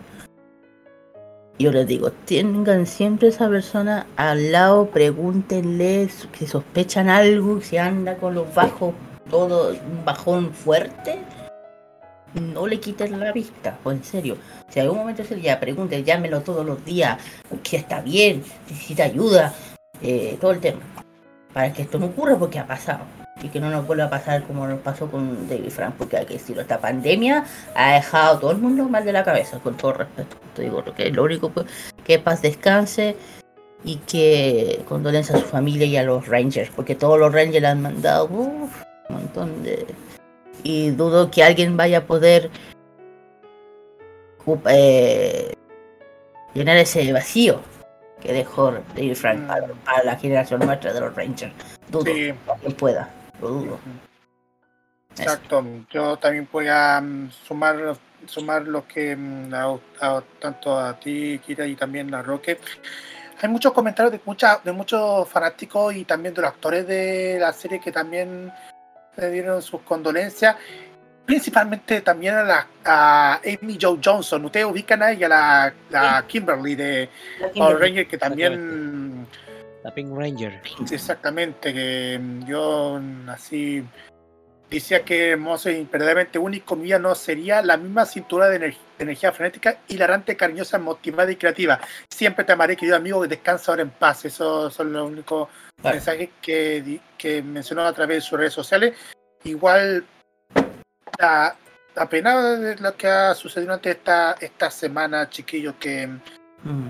a, toda la, a todos los fanáticos que han visto la serie y, de- y toda la franquicia de Power Ranger también. Claro, y además acordar que el año pasado vino el Black Ranger. El, que él también le mandó. Walter, Walter Jones. Sí, él también vino a nuestro país para la Super para y también mandó su condolencia a él. De- y también el Red Ranger, el Jason. Ah, Austin St. Austin St. John. Sí, el Jason. eh, también casi todo lo que la única que tampoco está que murió antes que la Yellow Ranger, la, la Lee, eh, que ella, ella falleció en un accidente de tránsito. Eso ya todo el mundo sabe. Eh, falleció, bueno, como dicen, mucha. Bueno, ahora está, ahora que digo, condolencia, todo que ahora descanse en paz y yo digo, como dice Morphosis, fuerza Rangers. Fuerza. Eh, aquí hay que reforzar el tema de la salud mental. El tema de la salud mental no es solamente un tema de país, sino también un tema de mundo. Sí, Eh, se requiere una legislación al respecto, sí, eh, porque los costos, sobre todo de tratamientos psicológicos, son caros. sí. Entonces, aquí nuevamente una tarea para la gente que, para psicólogos, psiquiatras, expertos, a que puedan impulsar que en Chile pueda existir una ley principalmente enfocada a salud mental, porque estos sucesos tienden a suceder precisamente de circunstancias de vida, de la, de la tensión que la, eh, que la gente permanentemente sufre. Entonces es necesario precisamente una, legil- eh, una legislación al respecto, muchachos, para ir cerrando ya este tema. Pues bien, Carlos Pinto, vamos con las canciones. Sí, vamos a tirar con las canciones para ahí continuar con nuestro programa. Vamos a escuchar a una artista que ya esta semana ha sido confirmada, sí, Así es es. verdad, confirmada Tiene para que, el ver, tiene que ver precisamente con el pop. Está confirmada Maravilla. Ah. Puede interpretar un tema de Pokémon. Exactamente. Sí, ya lo, sí, ya lo dije. sí, una artista, como ya lo dijo, ya está confirmada 100% para el número anglo del Festival de Viña del Mar, la cual vamos a, a estar cubriendo a través de Modo Radio de Arriba FM. Cristina Aguilera con este tema llamado We're a Miracle, que es parte del soundtrack de Pokémon, la película. Y después vamos a escuchar a True con este tema Sincerely, que es una versión en inglés que ustedes ya saben de, ah, de cuál anime estamos refiriendo. ¿Ustedes saben cuál es el anime? No. Violet Evergarden. Ah. Sí. Vamos y volvemos con el fashion.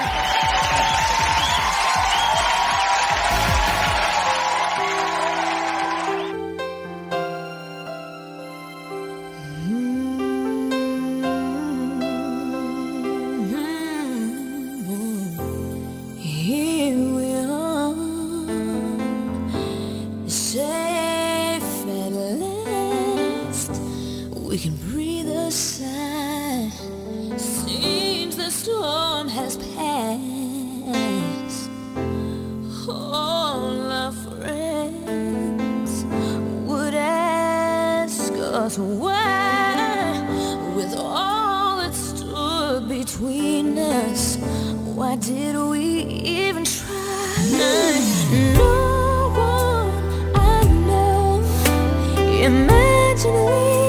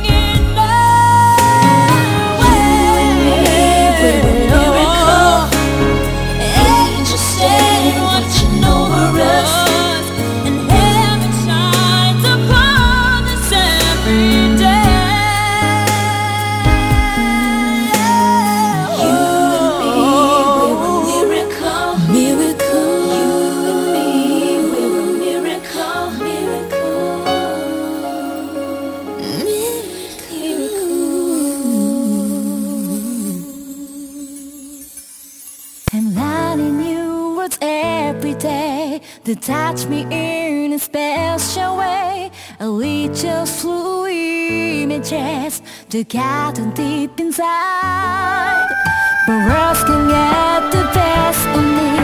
A search for meaning and the tree Or else I drive beyond the shadow.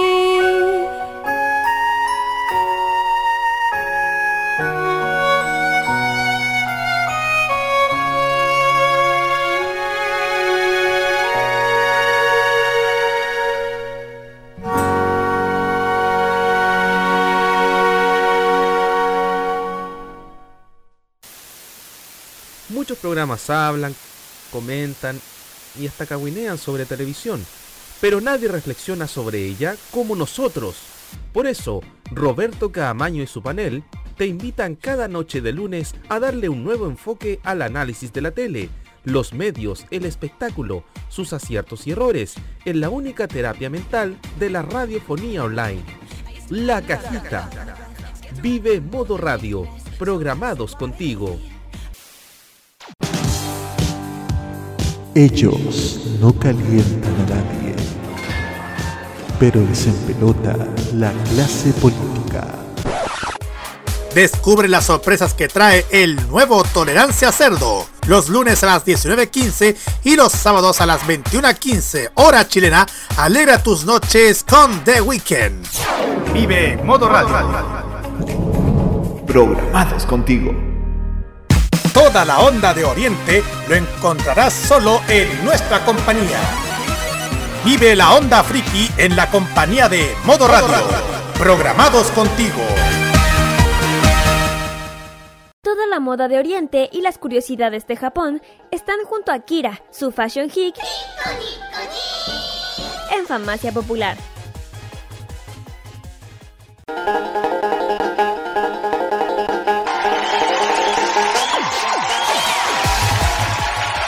Continuamos acá en Farmacia Popular por modo radio y llegamos a la sección en donde hab- hablamos mucho sobre la cultura de Japón, aquellas cosas de la cultura popular, también las cosas de la cultura clásica de Japón, pero estas cosas nos vamos a, en este caso nos vamos a vincular a el tema de moda hoy en día, que es la Copa del Mundo. Y Kira, hablar sobre la historia del uniforme eh, oficial de, de la selección de fútbol de Japón. ¿Por qué es azul? Claro, ¿por qué es azul? Exactamente. ¿por Kira qué? comienza a mientras tanto yo coloco música ad hoc para el momento. Vamos, Kira. a ver. Pero antes, antes, antes, despedimos a nuestra amiga Alice, que estuvo Ay, con sí. nosotros. Sí, chiquillos. Hasta otra oportunidad. Bueno, si es que van a la feria, los veo ahí. Sí, Exactamente, esperemos. aprovecha de, anun- aprovecha de anunciar. Sí es. De Eh. Promociones, este martes. aproveche. Sí, bueno, ya, ya que estamos, eh, quiero invitarlos a todos a la Feria de Ilustración del Centro de Formación Técnica Alpes, ya o Escuela de Comunicación Alpes, que va a ser este martes 29 de noviembre de 10 a 4 de la tarde. Van a ver, eh, bueno, todos los ilustradores que son estudiantes de, de la escuela, van a tener distintas actividades por los profesores, actividades gratuitas. Hay una actividad, por ejemplo, de grabado con materiales incluidos, hay exposición de cómic, hay varias actividades ahí, así que va a estar muy, muy entretenido. Ojalá puedan ir a apoyarnos también a nosotros que estamos partiendo en esto de la ilustración. Es totalmente gratuito, queda en República, les confirmo el tiro de elección porque siempre lo olvido. Eh, República 30, eh, Metro República, pueden llegar por Toesca también si es que caminan. eh, y eso, de 10 a 4 de la tarde. Y bueno, como bonus, eh, no me han confirmado la hora todavía, pero estando unos temas por ahí de monos chinos para rellenar el espacio. Gracias, exactamente. Muchas gracias por la información. Así Eh, es. Recuérdenlo, así que, no sé, ojalá asumemos por ella, ¿no? Ojalá. Claro. Muy bien, pues, Alice, mucho, eh, ahí nos gracias, vemos. gracias por estar un ratito con nosotros y mucho, pero mucho Chicos. éxito. Bueno. Mientras tanto, ahora sí, Kira, cuéntenos Sí, vamos a empezar, chiquillos. Ya, vamos a hablar del el tema del día de hoy. Sí, vamos a hablar lo que estaba hablando de la camiseta, la famosa camiseta. Ya, ya saben que de Japón le ganó a, a Alemania, perdón, y este ha sido tema. Y yo creo que mucha gente debe de llamarle la atención del por qué es y no del color de la bandera. O por qué tiene ese símbolo, el, el, pájaro negro. Bueno, aquí vamos a hablar un poco de la famosa camiseta de Japón que se habla mucho. Bueno, primero que nada hay que tener en cuenta que el uniforme de, de Japón eh, más o menos empezó en el año mm, 1917 y 1964 cuando fue el eh, cuando fue la Olimpiada Rock en Berlín. Eh, no, no. Sí, pues. Sí, pues, sí, pues, sí, pues, en Berlín. En Berlín. O los Juegos Olímpicos, eso.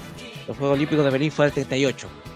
Bueno, eh, claro, en esa época. Entonces ahí se usó la primera vez el color blanco y azul y blanco, perdón. Y eh, claro, en esa época eh, estaba la otra la otra parte de la Unión Soviética. Bueno, la tradición consta de que es una camisa azul, color principal, y pantalón blanco y medias azules.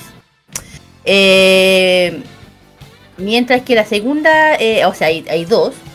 La segunda equivación invierte el color. O sea, puede ser blanca o azul. O blanca entera o dependiendo. Gracias a los, a los proveedores, los últimos años lo comerciali- de la co- comercializa- comercialización perdón, le ha sido favorable para la, a las equipaciones de Japón, especialmente a cambio de los últimos años. Diseño de la camiseta ha añadido adornos como las llamas de la, espalda, eh, eh, una de las llamas en el 98, que ya saben que el aporte fue de verde con llamas rojas, llamas rojas, azules o negras o llamas rojas, rojas o naranja. Ya saben que la, la palabra llama, ya saben. Y el 96, la línea blanca es triángulo rojo. De, y este fue, un, fue una camiseta que duró del 93 hasta el 95. Y después, o curvas blancas y azules, que esta fue para el 2006. Y el, bueno, eh, ya dijo, ha tenido muchos cambios la, la camiseta, porque tú ya dije de 1917. Y ya ahí después México en el Mundial del 68, ahí fue de color blanco arriba y a blanco y abajo azul, más o menos en esa época.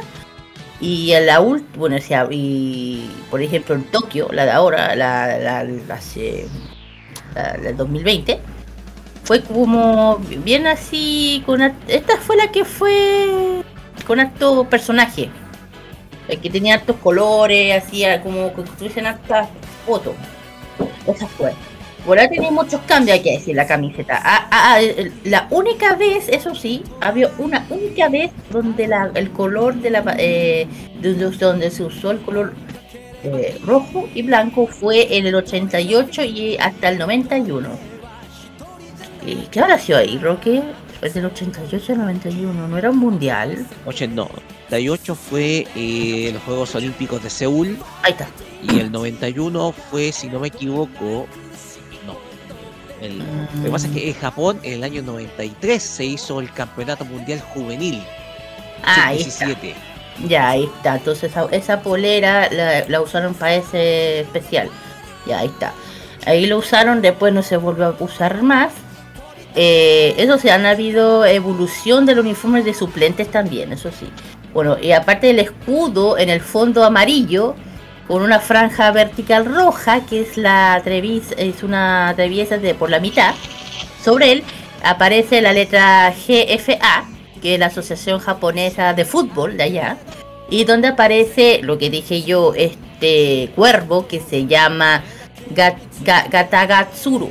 Para que la gente no sabe, es un cuervo místico y es un deidad, es un dios guía de la mitología del sintoísmo, o sea, del sintoísta, es conocido por su figura de tres patas. Su imagen se ha transmitido de la antigüedad. De hecho, las culturas asiáticas creen que, eh, que habiten la re- representa el sol, más que nada, que representa el sol. Eh, Con de el salió la- el sol. tiene la- recordemos, recordemos, Kira, de que los cuervos están muy presentes, sobre todo en los templos. Claro. Eh, bueno, eh, la forma de este cuervo, las alas extendidas o con tres patas. Cuento corto, es una, de hecho ya dije, una mitología sintoísta que aparece, que enviado por Kami Celestial, es un, que, el, que es Kimitsu Tendo, es, es su conquista en Japón durante la campaña. O sea, tiene que ver un poco el tema de, la, supuestamente la invasión de Japón, de la mitología. Eh, los caminos después de, bueno, el tema lo que es, y tradición del santuario de Kumada actual de, lo que es. Y pues, bueno, si uno pregunta si es del santuario, bueno, el santuario eh, de este pájaro está en la provincia de Yamashiro. Ahí está. El- ahí está la, el, eh, la viaje a provincia de Japón del parte de Honshu. Cerca del. De, hecho, está al sur de la prefectura de Kioto. Por ahí está. Más o menos la, de esa famosa. La, ¿Dónde está esto? Bueno, aparte, fuera de eso, y, eh, y ya dije que pa- eh, por eso que sale de color negro, sostiene el, el balón, el fútbol, el, el fútbol de color rojo, equivalente actual el color azul, que una línea roja desde el cuello hasta el- abajo y semejanza al escudo. Y proviene el oficial uniforme a lo largo de la historia, ha sido eh, las marcas como, ah, ya lo voy a decir, Adidas o Puma. O la, una marca ah, nacional que es ASIC también. ASICS. ASICS, es- que es también, La marca, la marca japonesa por excelencia de ropa deportiva. Claro. conocida. Claro. Bueno, y claro, es la más conocida allá en Japón, de que hace todo esto de. Bueno, eh, de hecho la, de hecho la primera marca que dio eh, el tema de, la- de las camisetas de Japón fue justamente Adidas. Eh, empezó con el año 1975 hasta 1978 y después fue cambiando de, de compañía. De, después fue ASIC en el 79 luego Puma, o sea, fue, fue va cambiando, o sea, constante. De acuerdo, de acuerdo a los contratos que firma la federación, al fin y al cabo, Kira. ¿cierto? De acuerdo a los contratos que firma la federación, Claro, exacto. eh, Y- eso más que nada son publicitarios. Exacto. Bueno, y nuevamente este año eh, vuelve a ser Adidas, que ha estado patrocinando la, la camisa desde el 99 hasta el presente.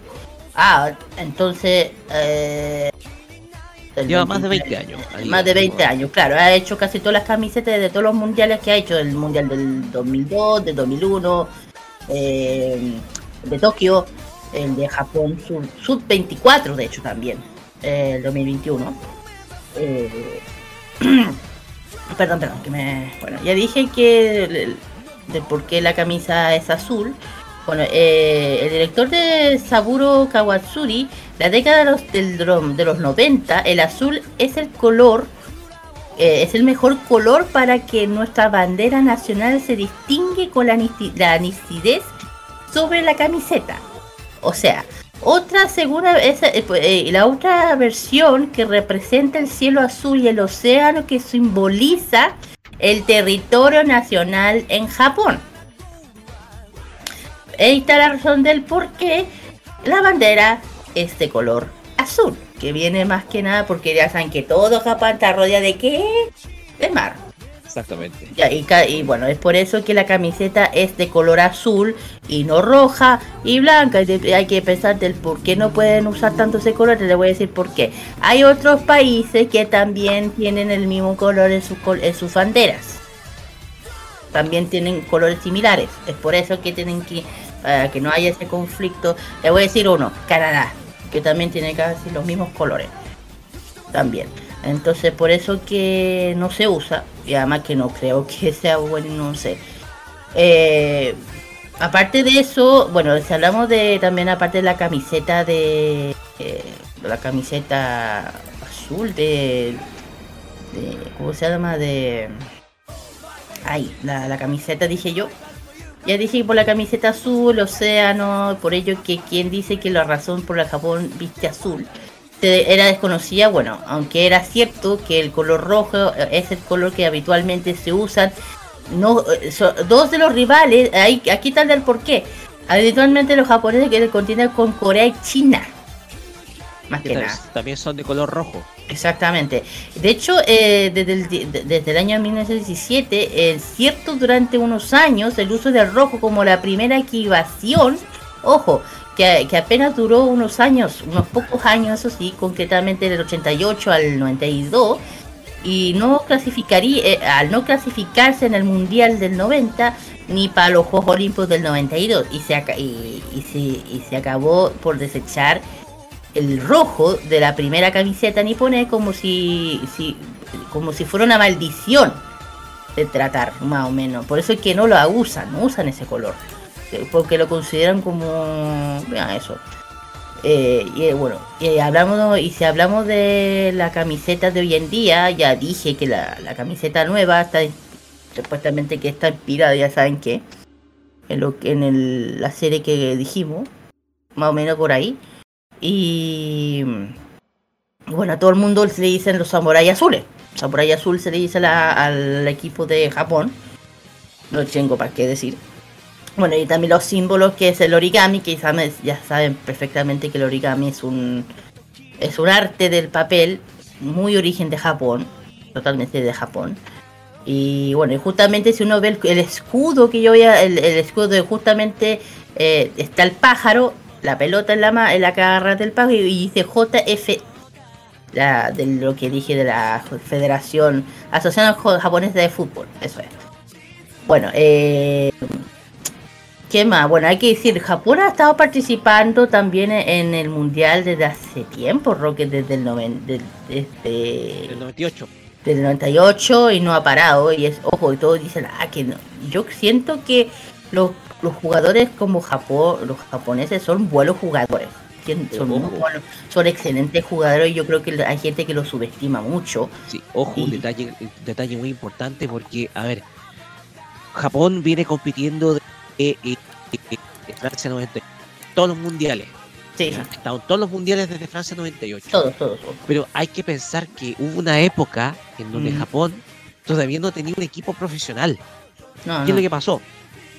Pasa de que, esto de complemento, Japón no tendría una liga profesional de fútbol hasta el año 1992 cuando se creó la, le- la J-League.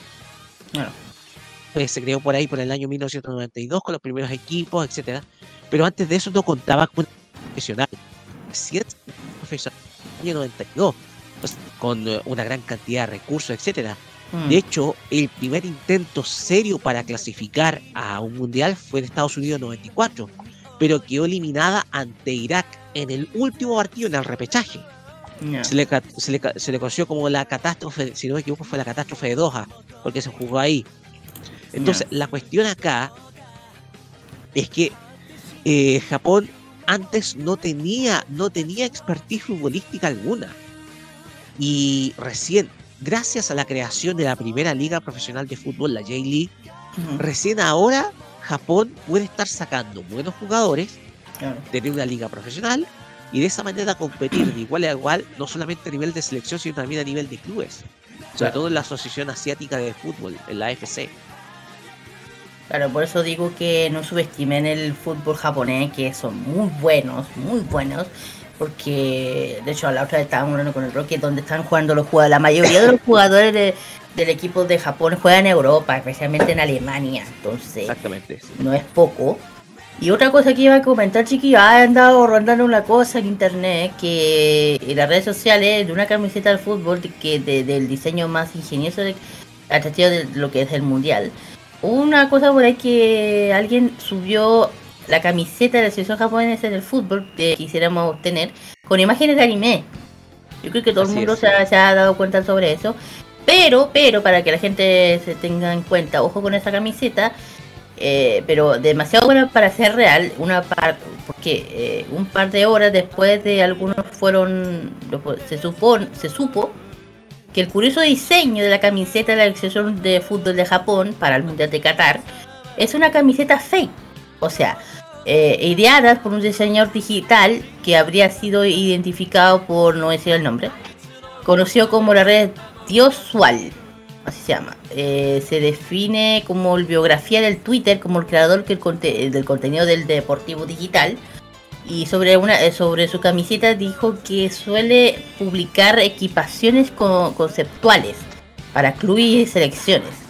La idea de la camiseta porque me apasiona, comentario que me que le apasiona, pero en ningún caso pretendió que sea un producto, una producción o vendidos.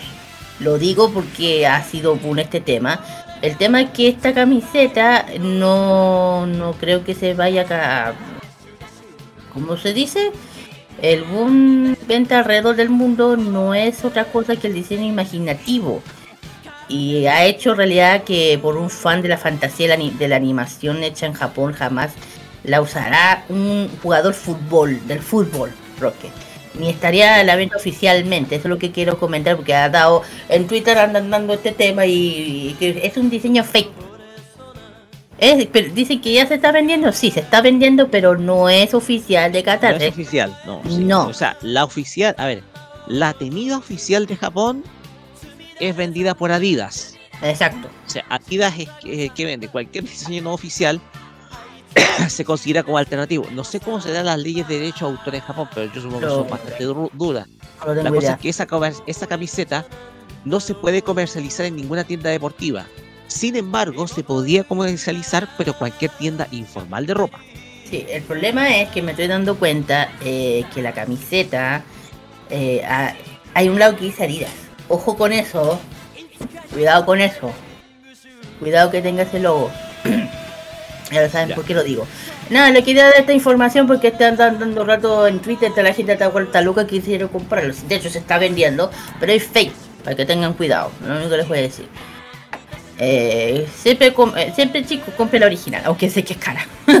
Exactamente, ¿no? La Aunque camiseta sea de la cara y- selección cuesta bueno, ¿Cuánto? sí, lucas por arriba. Claro, más o Ah. menos. No, sí, son caras. Por eso lo digo. Eh, bueno, este es lo que es la breve historia de que quería comentar de lo que es la famosa camisa de, de Japón, especialmente su suave mitológica de la mitología del sintoísmo de Japón. Y ya sabes, se llama Yata, Yatagaratsu, así se llama. Es el cuervo de tres patas, así se llama. Exactamente. Símbolo- eh, de hecho, es un símbolo mitológico del país de Japón, eso es. Porque si alguien tenía la, la curiosidad del por qué estaba eso, del por qué es azul, ya saben la razón del por qué es azul la bandera y no roja con blanco. Por polémicas, que no vaya a hablar. ¿Qué fue eso? No, se iba a decir, vamos a mostrar una cosa, pero continúa, continúa. Bueno, aquí termino mi, mi reseña un poco corta, pero lo más interesante de que de hablar de esta ja- de la famosa camisa de Japón que llama, ha llamado la atención. ¡Ya! Eh, Carlos, ahora, sí, ahora sí tengo listo, ahora tengo listo, pero No, no, no, pero el tema acá es que ya para co- comenzar a, co- a comentar. Pero termino y ahora comenten, chiques. Yo a mí me gustó mucho este, este tema y de hecho es interesante, diré yo. Voy a compartir algo por interno que es el. Dale, dale. Que es el. más o menos en la evolución de la camiseta. Claro, Igual, claro. el tema de la evolución de la camiseta es importante. Igual, por ejemplo, tú. eh, tú observas el diseño de la camiseta japonesa. Mm. Y es bastante bonito, me gusta mucho. Es una camiseta bastante sobria. eh, es, un, eh, es un diseño que el color azul diferencia precisamente.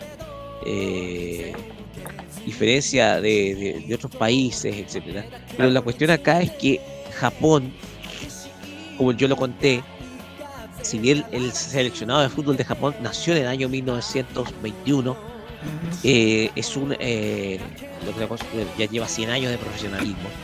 La cuestión es que eh, hay muchas simbologías al de- detrás, está el famoso cuervo de tres patas, que es el, eh, el emblema del, del- del- del logo de la federación, el Ita, eh, del Yatagarasu. Eh, y uno puede ver en la evolución del uniforme que la- el primer uniforme fue azul desde el año 1917, que es de, como tú dijiste, de los Juegos Olímpicos de esa época. Claro, exactamente. De hecho, Bueno. ya comenzaban a usar. estaba- De hecho, el, el blanco, después se invirtieron los colores, blanco y el pantalón azul. Y se invirtió los colores blancos. Exactamente. Y haciendo, eh, siguiendo el patrón de los azules, se seguía el patrón.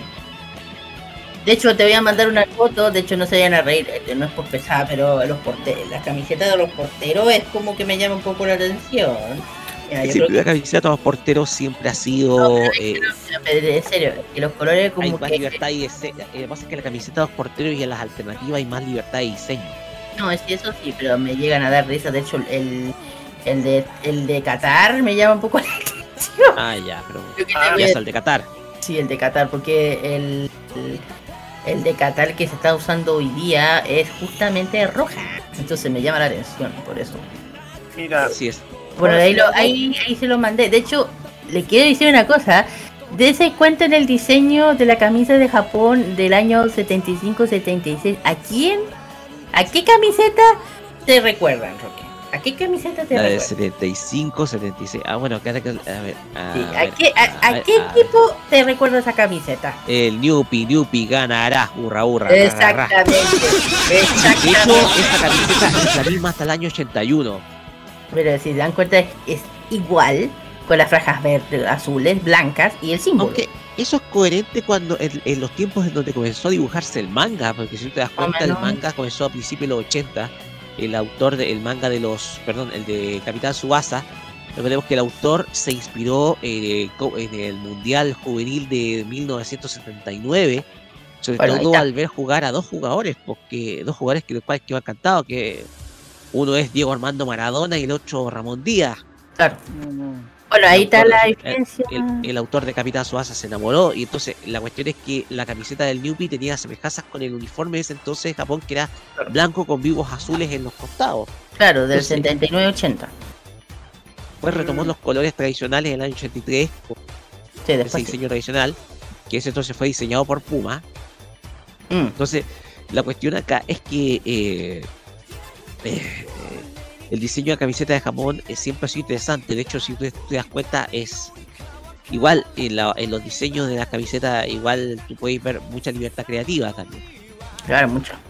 Sí, Se fue- han pasado un azul muchísimas más celestial en la última en la, en la, en la última variante usa un azul más celestial más celeste entonces hay libertades creativas que son asombrosas también, así Mm. que igual en ese sentido lo de la camiseta de Japón me gusta ese color azul es maravilloso es, bastante- es como bastante sobria Claro. muy sobria Bueno. Exacto, han pasado muchísimas evoluciones de todas, de todas las camisetas y la azul como que la como que ha, man- se mantuvo vigente por mucho tiempo a pesar de tantas evoluciones. Por ejemplo, había una que ustedes ya la ubican, que la que la que pasó en el año 2018 cuando pusieron con tantas fotos de, de serie de animación japonesa. Ah, ya, pues ya, ejemplo de eso. ya, pues esa fue la que yo había mencionado, que no, esa era la de... del 99, 99, más o menos. Ah, sí, porque estaba refiriendo a la otra que sacaron para el Mundial de Rusia, es el 2018. Ya, ya puede ser, Ah, ya puede ser. La del 99, 2009, Ah. 2019, perdón, 2019. 2019, que tú dijiste 99, pero eso dije No, 2000. 2019, me equivoqué yo. Ah, No, sí, es azul. Sí, es azul. De hecho, de hecho en esa camiseta eh, eh, como que mezclaron un poco el celeste blanco. Blanco, celeste, azul. Como una mezcla ahí por ahí. De hecho, aquí, aquí, aquí Japón ha, bueno, ha, hecho muchos cambios en la camiseta. De hecho, tiene mucho en los, uni- en los uniformes suplentes. Tiene más colores, pero siguen eh, más o menos eh, respetado el color del blanco y el azul, también las combinaciones, lo- los porteros, te juro, lo- los, colores de porteros me dan un poco, no sé, hay uno que parece sacado de, de los que bailan esos perritos chinos, Roque, hay uno que parece como de esos. Hay uno, fíjense, con todo respeto, lo digo. Bueno, en fin. Eh, eso queríamos, chiquilla, hablar de lo que quería comentar. Ojalá que le haya gustado un poco este resumen de lo que es la camiseta, famosa camiseta de Japón. Me La la figura del ave. La, la figura del ave es muy misteriosa. Y ojo, yo lo conté. eh, eh, los cuervos como figura, eh, los cuervos están presentes en la cultura japonesa, sobre todo en los templos. Claro.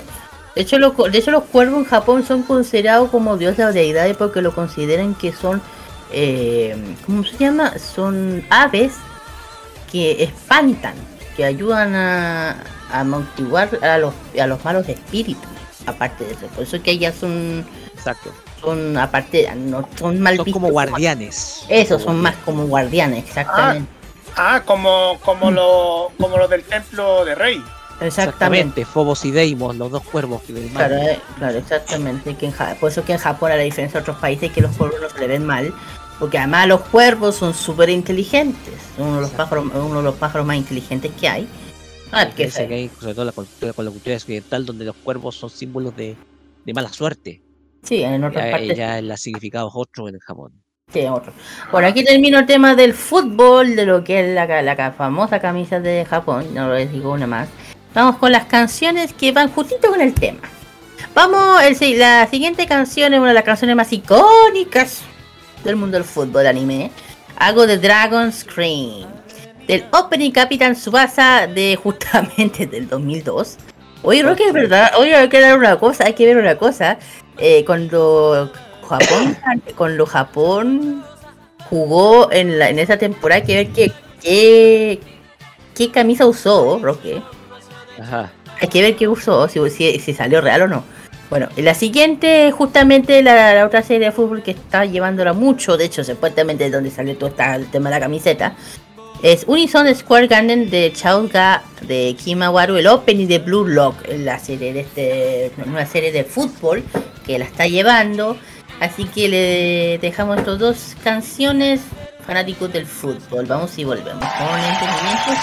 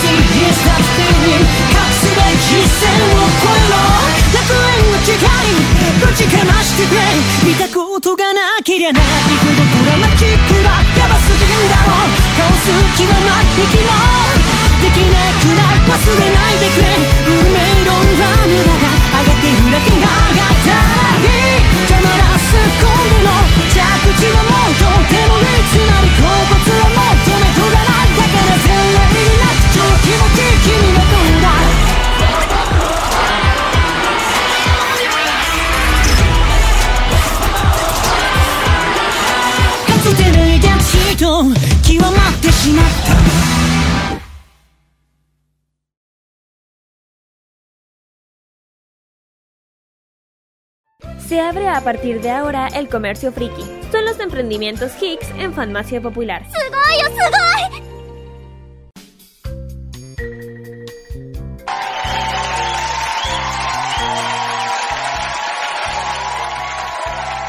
Ok, chiquilla, hemos vuelto ya. Creo que los bichos, es por esa razón a mí no me gustan los bichos en, invierno. En verano, perdón. En fin. Eh, vamos con emprendimientos de este sábado. Vamos a hablar sobre una tienda que me encantó. De hecho, estuvo presente en la Expo Hobby. Que es que Corea. CL. Es una tienda online, eh, emprendedores eh, que se dedican especialmente al- a la cosmética coreana.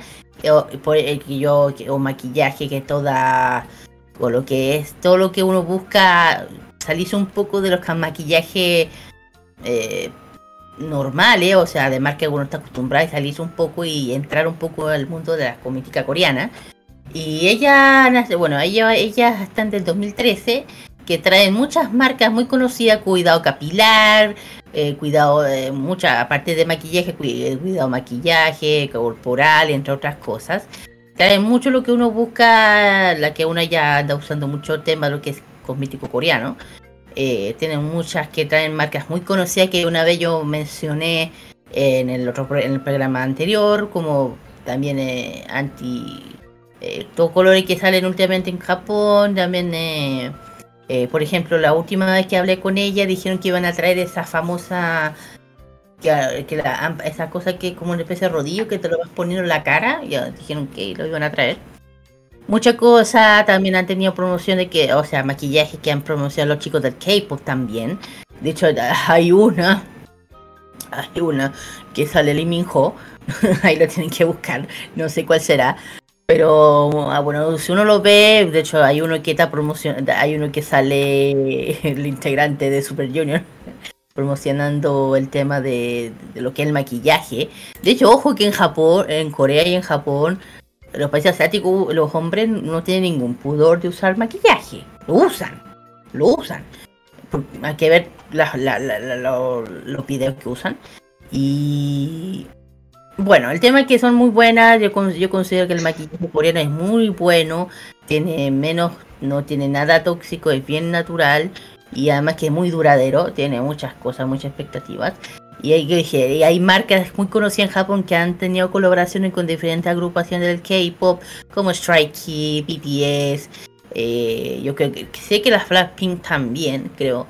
Y entre muchas más. De hecho, eh, cuando se trata de.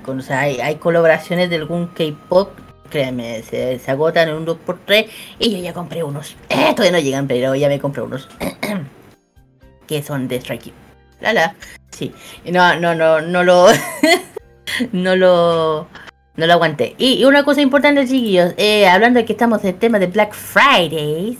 Bueno, para Black Friday van a tener un. Van a tener, van a tener descuentos eh, en el que coreana.cl durante todo lo que vale, creo que viene del Black Friday del 25 al 28 de noviembre. Descuentos que no acumularse los cupones u otras promociones. Ya saben, Black Friday, o sea, esta tienda está metida en Black Friday si uno busca eh, meterse en la el- lo que es el cuidado y el cosméticos coreano, que yo, yo soy más fanática. El tema, ¿dónde están? ¿Dónde se puede encontrar eso? Ajá. Entonces pueden encontrarlo, están en instagram.com slash que-coreana CL. Ahí la pueden encontrar el, el Instagram donde se encuentran todos los precios y también, como ya lo dijo Kira, Black Friday que continúa hasta, el, hasta bueno, sigue hoy día 26, sigue el 27, continúa hasta el lunes 28 de noviembre.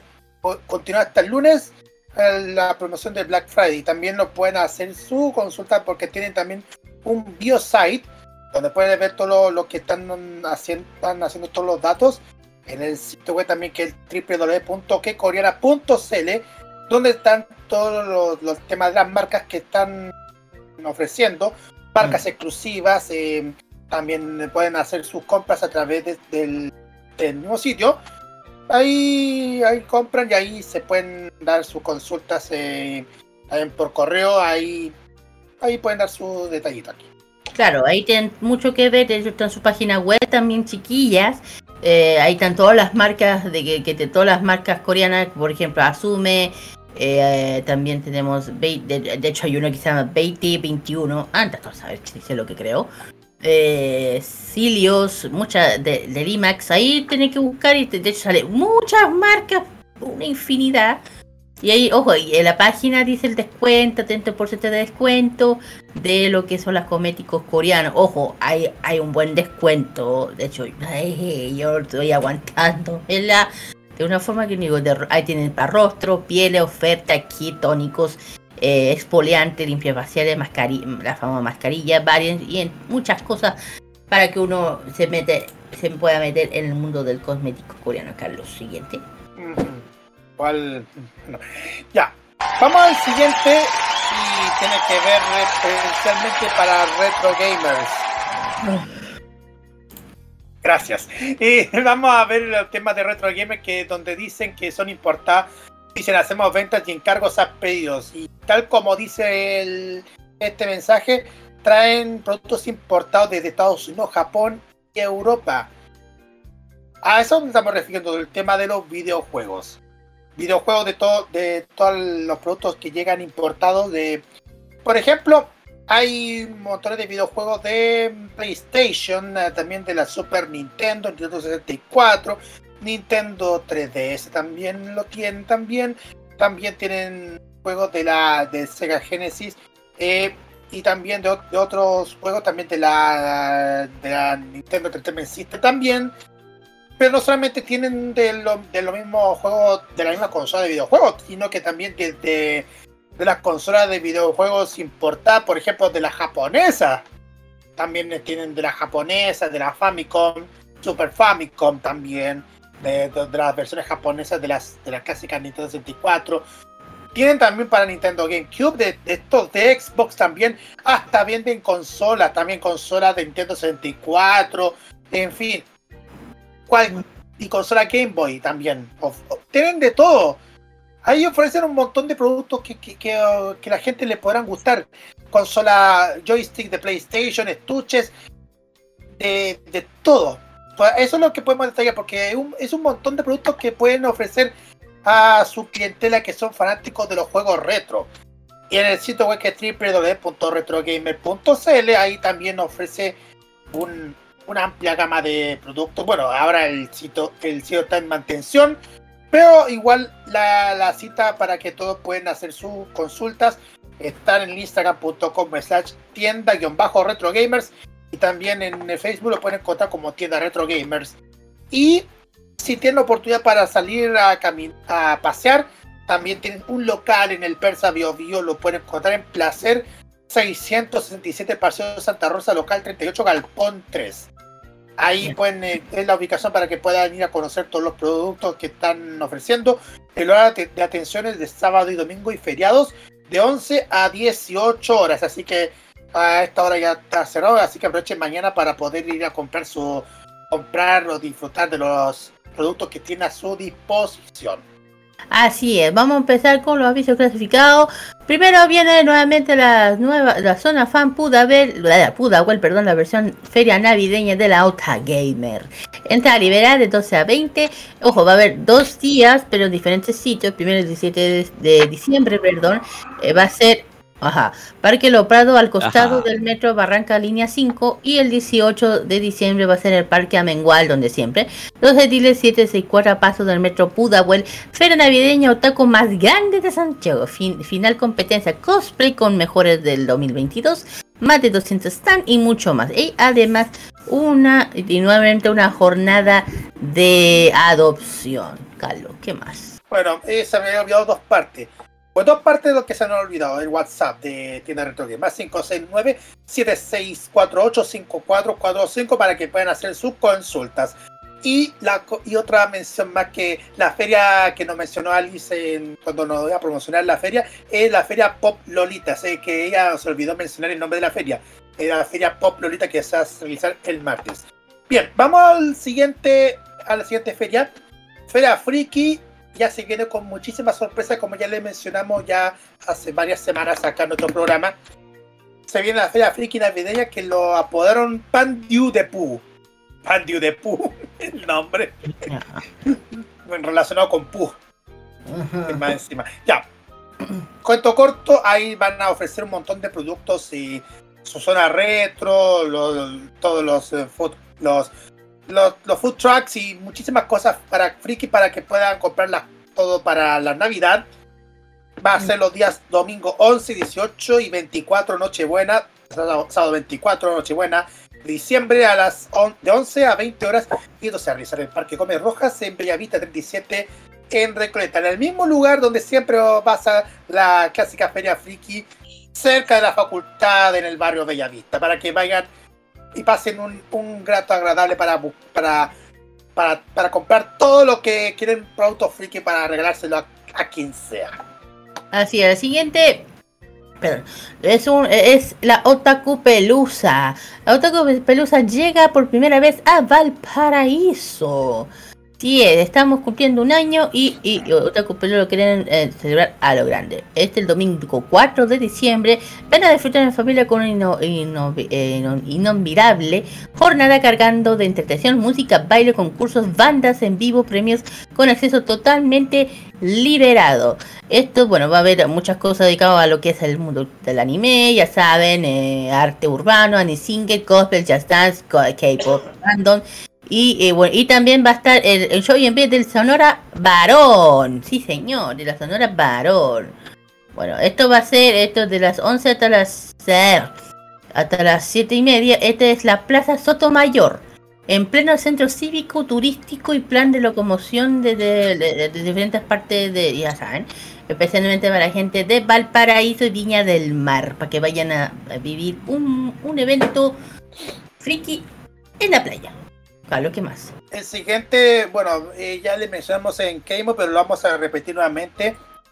Feria Waifus, la tienda tem- feria temática inspirada en la cultura estética que tendrá café made, concurso cosplay, un torneo Pokémon, va a haber tiendas gourmet e ilustradores y muchísimo más. Esto se va a realizar en la casona El Llano, el día mañana, 27 de noviembre, de 12 a 19 horas. Eso se quedará en José Joaquín Vallejos, 1435, en la comuna de San Miguel. Toda la información lo pueden encontrar en feriawaifu.cl, donde va a haber montones de expositores y también muchísimos cosplayers que van a participar como jurado en, en el concurso de cosplayer. De hecho, como dije, de, de tiendas van a estar muchísimas tiendas y de, de van a estar la gente de Energy también para, como ya les dije, van a estar para mostrarles todo acerca de todo el- lo que ofrece la programación de Energy, además de algunos regalitos que van a traer. También va a estar la papelería Isekai, también va a estar Susaku, eh, ya les dije que va a estar Energy también,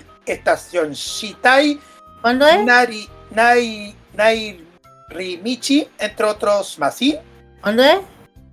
El 27 de noviembre, 27 de noviembre. domingo. Ah, ya, ok. Mañana domingo. Ah, Mañana, do- domingo. Mañana domingo. No, pero igual, y, pero igual mandamos saludos a toda la gente que va a asistir mañana y también saludos a nuestros amigos de Energy que van a as- asistir a la feria Waifus. Bueno. Así que eso. Bueno, la siguiente, bueno, aparte de, eh, eh, se llama eh, Festival Eclipse Cultura Hangul Corea. Esto es, bueno, nuestro grado con tal estamos presentes en Eclipse Festival Chile Cultura Coreana el sábado 17 y domingo 18 de diciembre. Irán muchas tiendas de expositores, tiendas de varias actividades, también eh, ocuparán el primer, eh, o sea, eh, también van a haber muchas tiendas, entra totalmente liberada de 12 hasta las 7 de la tarde eh, ofertas de con de ir al concurso, gente que quiera comprar algo que tenga que ver Navidad, especialmente con la cultura coreana y también van a ver mucho que es el dance cover del Cape.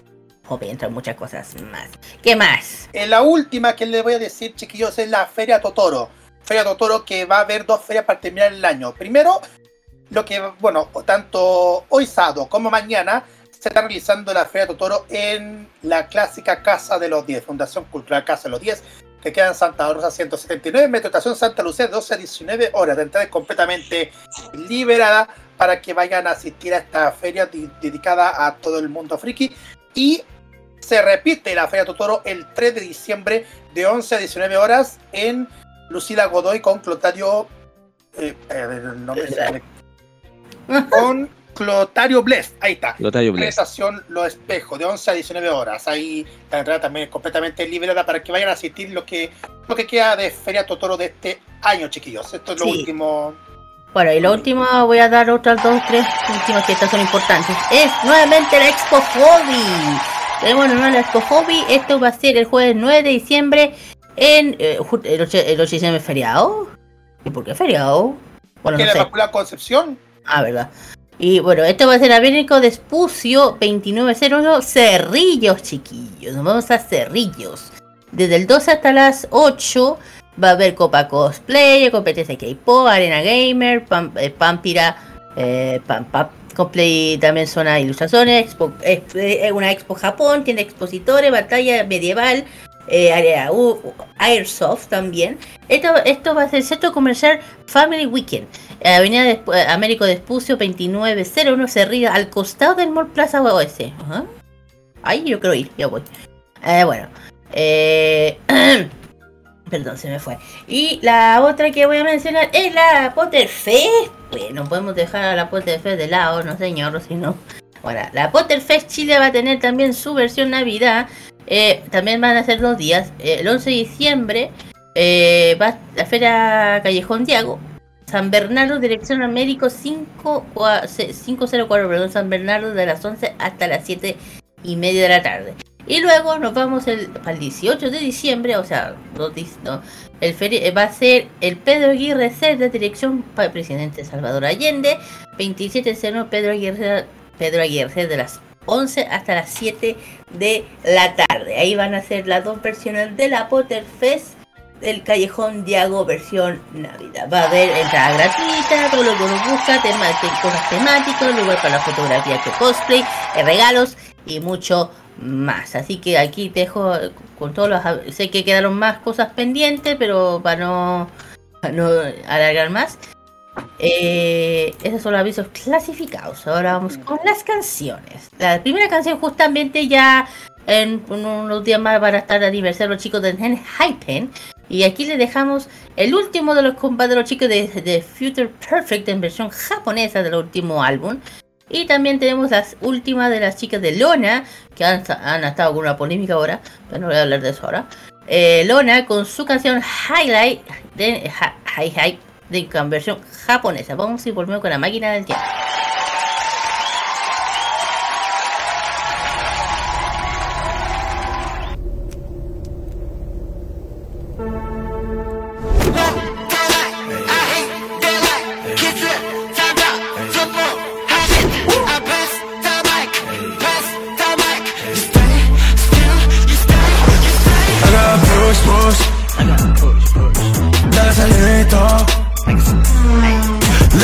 anything Yeah 全部ゲビー Yo, let's get there Get い理由僕なや目の血に No バカはもうやめるよ今ならわかるよ Give me これ Day One で立ちた誰かのじゃなく本当の僕の声で。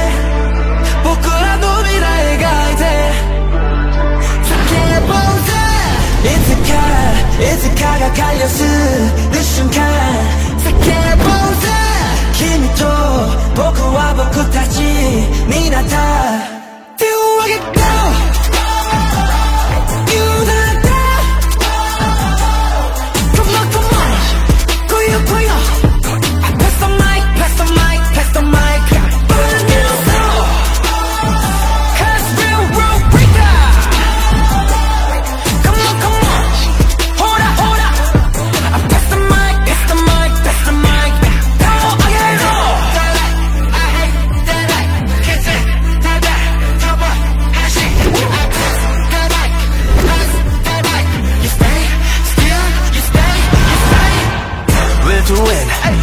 来るよ days Look at me 諦めないしむしろ face して kill 後押し僕の meal What did they say 問いに答え常に real この足で立ちたい誰かのじゃなく本当の僕の声で僕らの未来描いて叫ぼうぜいつかいつかが狩りする瞬間叫ぼうぜ君と僕は僕たちになった手を挙げろ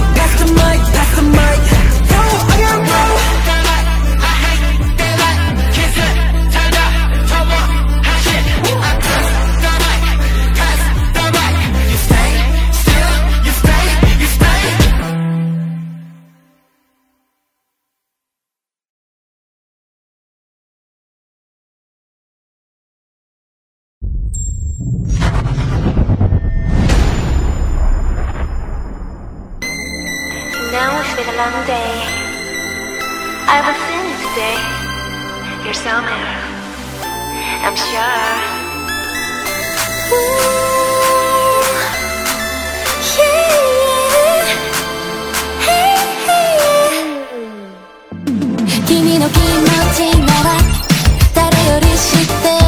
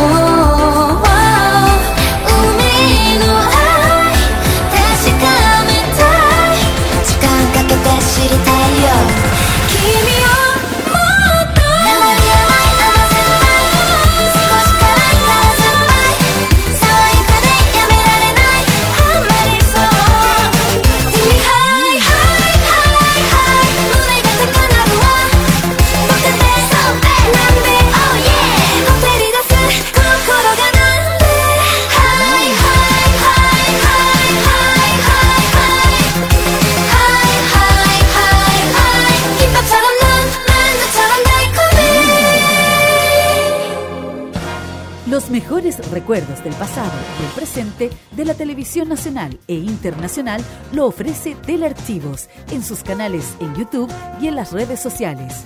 Transpórtate a los recuerdos que dejaron en la memoria colectiva en Telearchivos Retro.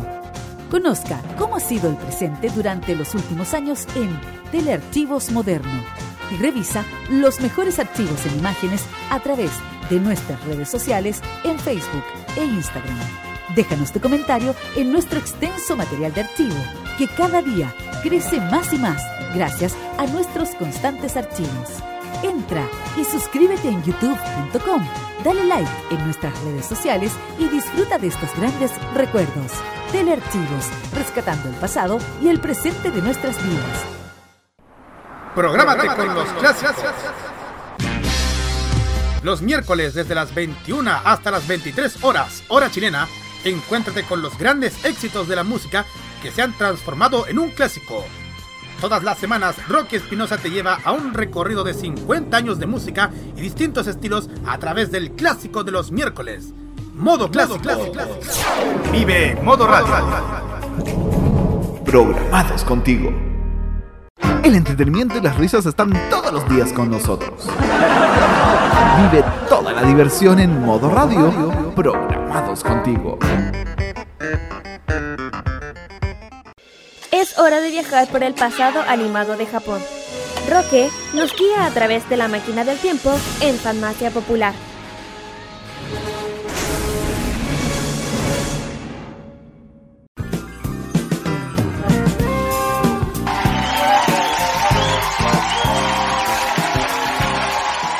Continuamos acá en Farmacia Popular por modo radio. Así es. No. Toma agua. Discúlpenme, ahora sí. Agüita, agüita, agüita, agüita, agüita. Ya. Toma. Pero la hemos pasado mal durante estos últimos cuatro días acá. Ya, Toma dos. Continuamos acá en Farmacia Popular por modo radio y llegamos a la sección en donde repasamos un destacado anime del pasado. Es la máquina del tiempo que hoy nos lleva a un clásico de las series de anime. Porque en esta ocasión vamos a viajar al año 1978 para conocer, o mejor dicho, rememorar, porque esta serie ya la hemos visto, una de las historias más impresionantes de la, de la historia de la animación japonesa. Sin más preámbulos, pasamos a escuchar ahora la música de la banda sonora que dice así.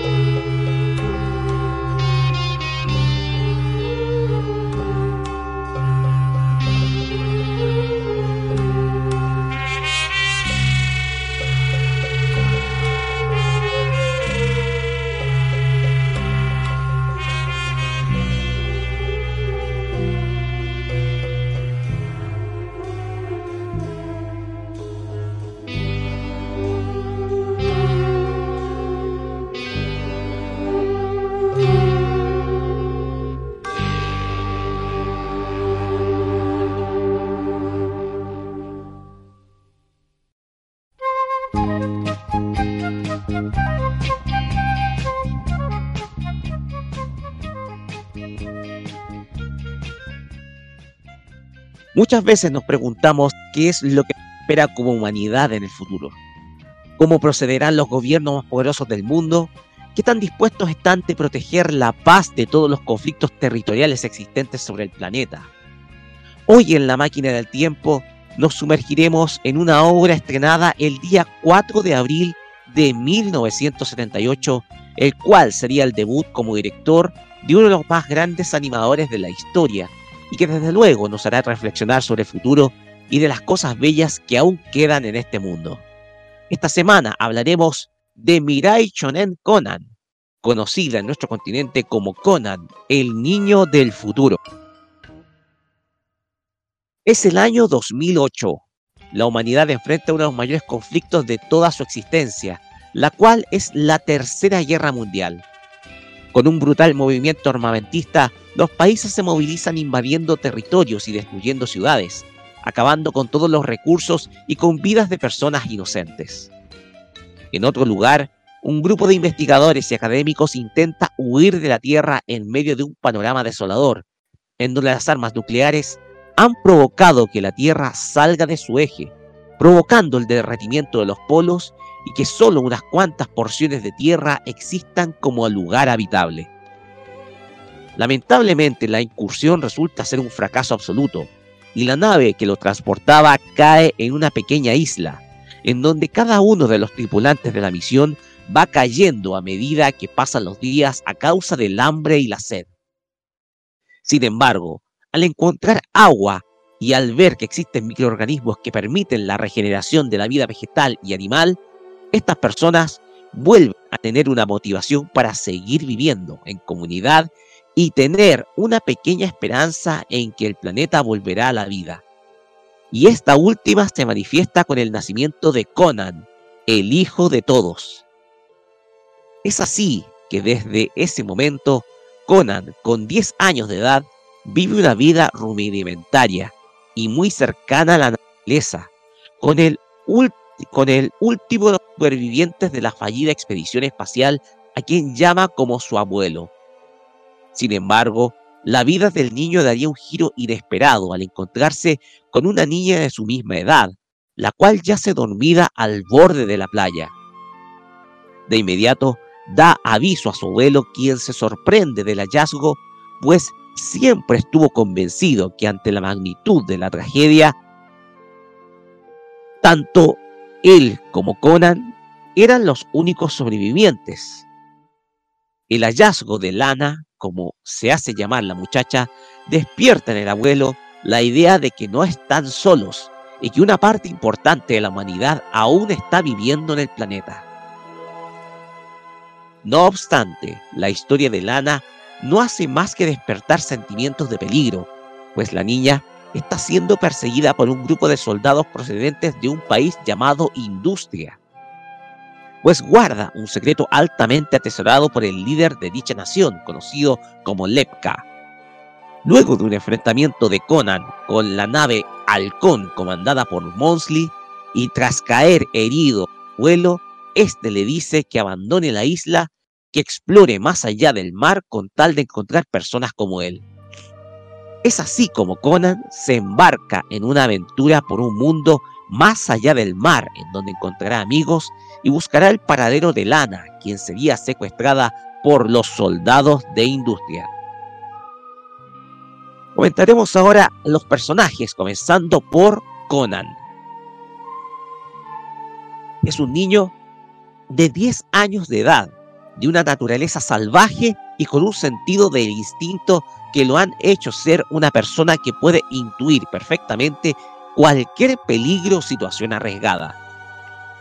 Nacido del seno de los sobrevivientes de la fallida misión espacial a la atmósfera terrestre, ha sido criado por su abuelo, pero todo cambia cuando en la isla, donde ambos viven, se encuentran con Lana, una chica perseguida por unos soldados de industria y que posteriormente sería capturada.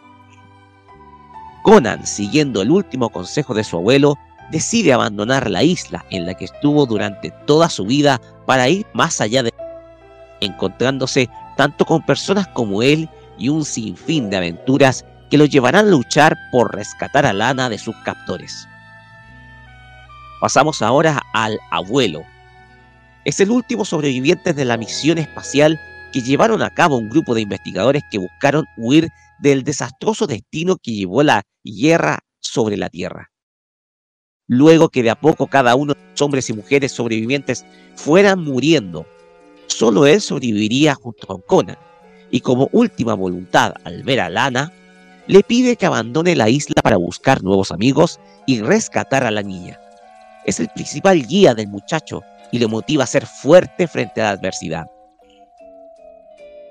Pasamos ahora a Lana. Es una niña de aproximadamente unos 10 años de edad, la cual su, procedencia es desconocida. Es encontrada dormida al borde de la playa en la pequeña isla en donde viven Conan y su abuelo, a lo que este último le da a entender que aún existen supervivientes humanos en la Tierra, prestándole ayuda luego que estuviera siendo perseguida por unos soldados de la nación Industria. Posee la habilidad de comunicarse con las aves y es nieta de un destacado investigador creador de la energía solar, y que ella resguarda de manera muy celosa. Con el paso de la serie se va volviendo cada vez más cercana a Conan, tanto que lo llega a considerar como su protector. Pasamos ahora a Jinxie. Es el primer ser humano. Es el primer ser humano con el que Conan se encuentra fuera de la isla. Al igual que él, posee una naturaleza salvaje, con la diferencia que se destaca por ser un excelente negociador, principalmente con Dice, con quien trabaja encontrando chatarra de la época anterior a la guerra a cambio de unos cigarrillos de tabaco. Se convierte en uno de los mejores amigos de Conan y Lana, y siempre está dispuesto a ayudar sobre todo a Conan guiándolo en su recorrido por el mundo más allá del mar. Pasamos ahora a Mosley. Es una mujer de aparentemente unos 28 años de edad, con un gran don de mando y un enorme sentido de la responsabilidad. Es una de las mejores soldados de industria y capitanea el Halcón, un avión de exploración y batalla, además siendo considerada como una de las principales autoridades por debajo del EPCA en industria. Si bien en un principio es fría, calculadora e insensible al sufrimiento de los demás, con el paso de la obra va cambiando, volviéndose más comprensiva y empática con todos a medida que va comprendiendo las ambiciones del EPCA líder de industria. Pasamos ahora a Dice. Es un capitán de navío de unos 40 años, muy orgulloso de su rol de nave eh, de su barco el Barracuda, y un tipo muy petulante y autorreferente. Pertenece a un grupo de mercenarios que trabaja para industria, contratando a personas para buscar tesoros útiles dentro de la chatarra que se encuentra esparcida por cada rincón del planeta. Conoce a Jimsy, quien trabaja para él buscando cosas valiosas entre la chatarra a cambio de tabaco. Sin embargo, también conoce a Conan, con quien se vuelve muy problemático. A veces tiene extrañas tendencias, sobre todo con Lana, a quien busca impresionar a pesar de ser menor de edad, pero también se siente atraído por Mosley a pesar del difícil carácter de ella. Pasamos ahora a Lepka. Es el principal antagonista de la historia. Es el líder de la nación hindú y es e inescrupuloso, dispuesto a conseguir a como dé lugar cualquiera de sus propósitos. Se dedica a perseguir a Lana con el objeto que ella revele el secreto de su abuelo sobre la energía solar, una fuente inagotable de energía que permite asegurar el funcionamiento de industria por varios años. Sin embargo, tiene un propósito distinto y oculto que significaría una amenaza contra la Tierra, por lo cual Conan y Lena se oponen a los propósitos de él. Pasamos ahora por último al Dr. Bliak Lao.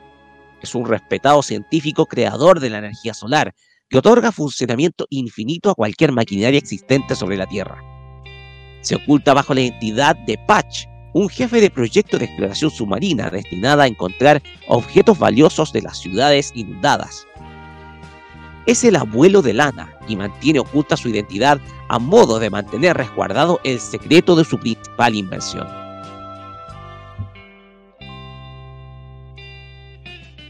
Mirai Shonen Conan es una serie de anime de 26 episodios basados en el bestseller original de Alexander Kay titulado La Ola Invencible, The Incredible Time.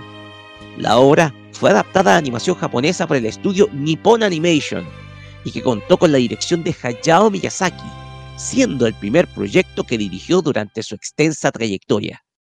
La serie fue emitida entre el 4 de abril y el 31 de octubre de 1978 por el canal de televisión NHK. Son diversas las enseñanzas que ilustra esta obra, siendo la principal el claro mensaje ambientalista y antibelicista de la serie, en donde se comunica al espectador los riesgos que llevaría una eventual tercera guerra mundial sobre la humanidad. Al momento de creada tanto la novela como la serie, se estaba viviendo una carrera armamentista entre las dos grandes potencias de ese momento, Estados Unidos y la Unión Soviética, por lo que se encontraba latente la existencia en cualquier momento de un conflicto bélico con armas nucleares por medio. La serie ilustra precisamente esta amenaza, en donde el daño nuclear provocó el desalineamiento del eje terrestre, llevándonos como resultado la, la incertidumbre de la sobrevivencia de la humanidad ante una crisis de este tipo. Desde luego, la serie transmite un mensaje de carácter ecologista al mostrarnos un, un, mundo que renace de la mano de la naturaleza con muy poca intervención humana, lo que se puede ilustrar en el contraste existente entre Isla Paraíso, lugar donde creció lana, e industria. Mientras la primera es una fuente de vida con la existencia de recursos naturales, la segunda es todo un conjunto mecanizado, oscuro y frío, dando muestra que no existen las condiciones de sobrevivencia en un lugar como ese. La obra, además, critica duramente a los regímenes políticos de carácter totalitario y basado en dictaduras. Industria caracteriza un régimen dictatorial gobernado por un civil, Lepka, quienes poseen un conjunto de científicos que trabajan más para sus intereses personales que para el lugar que gobierna. Sumemos además la presencia de prisioneros disidentes que son contrarios a sus ideas y que son encerrados en el subsuelo en donde Conan descubre en los túneles subterráneos lo que es en túneles subterráneos las cárceles que eran algo habitual. Además, la serie critica fuertemente el imperialismo y el expansionismo, que era algo habitual durante varios siglos y que también ha sido causante de guerras y genocidios. Industria nuevamente representa esa visión al pretender expandir su reinado por varios otros territorios a lo largo del planeta, empleando las máquinas como su herramienta. En esto último, Lepka representa la constante obstinación de parte del hombre por querer acaparar cada vez más poder, el cual se vio reflejado históricamente en expandir cada vez más territorio existente. También es necesario especificar que la obra toca una temática completamente favorita en el mundo japonés, como lo es la juventud. El público japonés valora mucho las historias relacionadas con la juventud, sus impulsos y ánimos que crean en el público una sensación de nostalgia de la época antigua. En la obra, todo lo relacionado con la tecnología es considerado como malvado, representan lo mecanizado, la ley del mínimo esfuerzo y el ideal atemorizante propio de las máquinas que pretende industria. Y que bien podemos llevar a nuestra realidad en donde estamos cada vez más dependientes de herramientas como el smartphone. En tanto, Conan representa la voluntad, la independencia y el esfuerzo físico humano, que bien puede mover hasta la roca más pesada. Esto nos deja una lección muy importante para la actualidad, pues al final es el hombre quien crea y maneja las máquinas y no a la inversa. ¿Acaso la humanidad se supeditará en algún momento a un eventual dominio de la tecnología? Por supuesto está la historia de Conan y Lana, que si bien no se muestra abiertamente la existencia de un romance entre ambos, sí exhibe cuán cercanos se vuelven uno del otro. La serie muestra la relación entre ambos como una oportunidad para que una nueva generación pueda reconstruir el planeta, esta vez con la pureza de sus sentimientos de su lado. Mirai Chonet Kon es una historia que muestra, es una obra maestra, perdón, de la animación japonesa. Una historia bien llevada por Hayao Miyazaki, que le sirvió para proyectarse como un destacado director en el mundo de la animación, tanto en su etapa posterior en TMS Entertainment como también en Estudio Ghibli. Sumado a la magistral banda sonora de Chinichiro y Kiebe, esta serie es sin lugar a dudas una creación infaltable de ver y reflexionar sobre cómo afrontar el futuro a pesar de las diversas adversidades que puedan existir. Con esto finalizamos esta reseña de la máquina del tiempo donde nos llevó a una de las obras clásicas de la animación japonesa como lo es Conan, el niño del futuro. Y pasamos a los comentarios, comenzando por Kira. Sí, antes toma agua. por favor. Sí, oye, Toma disculpa nuevamente, me disculpo por la voz, claro. Toma agua. Bueno, iba a mencionar sí. A ver, yo me acuerdo, a ver si mi cabeza está bien, porque, pucha, la primera vez que vi Conan, creo que fue en el 93, en UCB Televisión, creo que lo dieron una vez. Ahí lo vi. Lo malo que no, no, no, pude ver tanto porque la daban muy temprano. Y ya estaban que en esa época éramos cabros chicos y como las 7 y media de la mañana hasta las 8 de la mañana daban el, original. El original. Y yo me acuerdo que había visto uno, dos, tres capítulos de Conan, a mí me había, me había gustado, pero el problema es que no las pude porque ya saben que a esa hora uno anda, en esa hora uno anda en el colegio. Y que el canal 5. Y yo me acuerdo que lo vi, vi el primer capítulo hasta cuando uno se, o sea, la pude ver cuando uno se estaba levantando, con, lo, con, con los ojos allá, para menos que quiere ir. Y las veces que la pude ver, como unas 5 o 10 veces. Ya y después no supe nada más de la serie. Pero a mí me había gustado porque la era porque me acordaba un poco la que se daba en, Pipi- en Pipiripao, más o menos. Y más o menos se puede decir. Eh, claro que no, no me acuerdo si no, no estaba en Pipiripao Conan, creo que era aparte de. Era otro, otro- era otro programa. Creo que está en otro programa en la No, mañana. no, era individual. No, era individual. Porque lo daban a las siete y media de la mañana y 8 de la no- O sea, entre las 7 y media y 8 de la, mañana y esa hora eh, no está el pipiripa o pipiripa era más tarde. Ah, era, era, era la mañana, era, era, era aparte. Entonces, Ya. por eso que a mí me llamó la atención que no daban el pipiripao, porque era como esa serie que daban, si si hubieran estado. Sí, o sea, si Conan hubiera estado en pipiripao, ahí a lo mejor lo hubiera visto más, pero lamentablemente, como era una hora que no era muy bien buena, me acuerdo haber visto hasta 10. El tema que me había encantado, lo había- me había gustado, lo encontré muy entretenida, yo siendo niña, porque yo era niña. Eh, y después no la vi más hasta... Pero yo siempre he escuchado el niño, el Conan, siempre lo siempre me acuerdo de haber escuchado siempre en el uso de televisión. Y después ahora, ahora etcétera, volvió a traerlo después de mucho tiempo y bueno, sé que lo redoblaron. Eh, no sé, yo me quedo con lo original, con la voz que hizo antes el Conan. De hecho, me, me- yo no tenía idea que había sido él. No tenía idea. Le dijo que el Carlos lo diga, pero no sabía, no tenía idea, no sabía que era él. Y nada, pues me dio una... Sí, sí, para descansar. El tema que, ah, yo- bueno, antes de que entender, yo antes ni tenía idea que era Miyazaki que estaba detrás de todo esto. Ah, Después yo me enteré y que claro, se nota la mano de él, las características El estilo de animación. la- el estilo de- se, se nota muy bien la, su estilo que no ha dejado de hace mucho tiempo su estilo.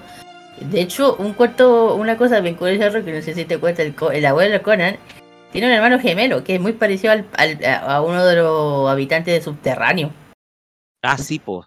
Que era muy parecido al abuelo. Y yo dije, ¿qué onda? El, el abuelo vol- volvió a la vida, dije yo una vez. Así, pues sí, lo confunde con el abuelo. ¿no? Eh, eh, eso es los subsuelos, los subsuelos de las cárceles de industria. Sí, porque es parecido. Bueno, eh, y, y lo encontré entretenida, más allá de lo que también tiene cosas como hizo Roque, que es bien, bien enseñanza, porque ya saben que Miyazaki casi toda su historia está basada en algo real, más o menos. Y ojo que aquí, aquí el protagonista es hombre. Tú sabes que lo que es característica de Miyazaki que la mayoría son mujeres. Y nada, el tema que es bonita, una historia bien, que darse tiempo nomás. Y me gusta que etcétera haya vuelto a traer esta serie desde hace tiempo ya. Y que yo no sé si está remasterizada o no, pero sé que está re- redoblada. Y que le den la oportunidad a las generaciones hoy en día de ver estas series de nuestra época que son. Que ya no se hacen, Roque. que Ya. ya no. Y son, que son muy bonitas, que recuerdo. Carlos Pinto, vamos con el Bueno. doblaje, porque hay dos versiones. Sí, una que Sí, hay dos versiones y bueno, voy a hacerme un, pequeño comentario, mm, chiquillo. Yo también vi pedacito de... Yo también cuando chico yo también veía esta serie, pero yo... Pero yo recuerdo que lo, como cuando chico lo veía por allá en el 93, por ahí. Pero... Esa época fue por Carlos. Sí, de 30, sí. Eh, Carlos, de ahí me aclaras cuándo fue que debutó la serie en Chile, cuándo se difundió por primera vez, porque tengo dudas. Sí, ahí, Yo me acuerdo de haberla visto en 93 por Roque, en un CD. Mira, Ahí. ahí lo, le voy a contar dudas, pero voy a contarle ahora el asunto del, del doblaje, ¿ya? Ya, ya. Ok. Vamos a partir con el tema del doblaje original y el redoblaje, porque Conan el original lo hizo Jesús Barrero y en el redoblaje Diego Becerril. Lana en la- el original lo hizo Connie Ramírez y en el, en el redoblaje Estefanía Piedra. Jinsi lo hizo Carlos Pontón y en el redoblaje Rafael Escalante. Em, Doctor Black Rao, lo que sabemos que en el redoblaje lo hace Gerardo Vázquez. Señorita Monsley lo, lo hizo Edith Díaz y ahora lo está haciendo Rebeca Gómez. Capitán Dice lo hizo Eduardo Benjumea y ahora lo hace Raúl Solo. Lepka lo hizo Carlos Pontón y ahora lo hace Daphnis Fernández. El abuelo de Conan lo hizo Jaime John Hill y ahora lo está haciendo Oscar Gómez. Eh, Don Gorrod lo hizo Luisa Chinelli y ahora está a cargo Manuel Campuzano. Cuchi lo hizo mm, Juan Cuadra y ahora hace cargo la voz Edson Matus. Ya se ubi- ubicará él. Eh, Cuso lo hizo Alejandro Abdala, pero ahora actualmente lo está haciendo ahora Jorge Roy. Tía Maisai, ahora lo que sabemos que ahora la, que la, la voz actual lo está haciendo Liliana Barba. El narrador y el que hace la presentación de la serie lo hizo Carlos Pontón y ahora lo está haciendo Gerardo Reyero.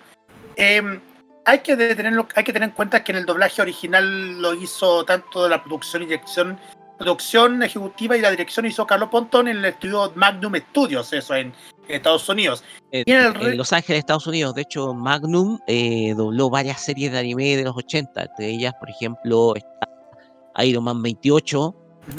Eh, también, si no me equivoco, en Magnum se dobló también Transformers eh, G1, eh, la, la- la serie clásica. Sí. Entonces, Magnum Studios es un estudio clásico de varias series de animación de la década de los 80 y es y sin duda alguna eh, sus doblajes son de culto, son trabajos de culto. Chatarra tu abuela. Alejandro Abdala, que en paz descanse. Sí, es que es que una buena Transformer. En el redoblaje, eh, sabemos que ahora el doblaje está a cargo de Estudio C&G Dubbing Studio, la, el ingeniero de audio de, de Caín, de Julio Caín, perdón, y la dirección está a cargo de Rocío Garcel. El redoblaje, la producción está a cargo de Artworks Entertainment. Que el redoblaje está haciendo de- en México y como ustedes saben, etcétera, ya está pasando desde noviembre de este año, de, de este año, están pasando la serie con su redoblaje original. Este es el único país que están pasando con el doblaje, con el nuevo doblaje de Conan, porque el resto de los países están pasando con el original, algunos bajados de internet y otros más, pero eso lo voy a contar en, en breve. Sí, Ahora- el tema es que tenemos que entender de que la versión antigua de Magnum, eh, del primer doblaje, eh, muchos de los másteres están deteriorados. Entonces es muy difícil hacer una remasterización del audio, entonces hacer una- un rescate del audio. Si Mm. bien se han hecho esfuerzos para poder rescatar el audio del primer doblaje, no te, quiere, eh, no te quepa duda que es excelente. A ver, voy a contar la historia. Mm, Yo vi dos veces la serie.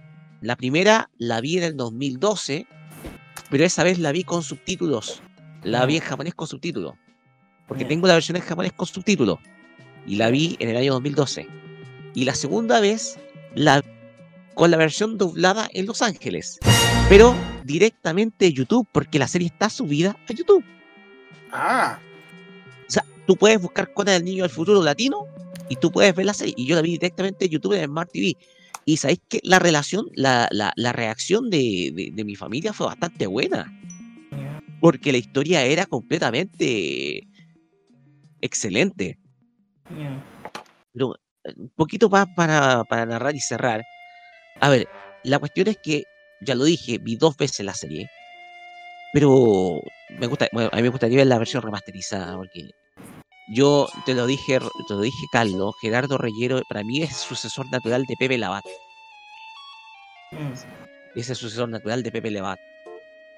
Pero ya dejando de lado algunas cosas, el mensaje de Conan es reflexivo.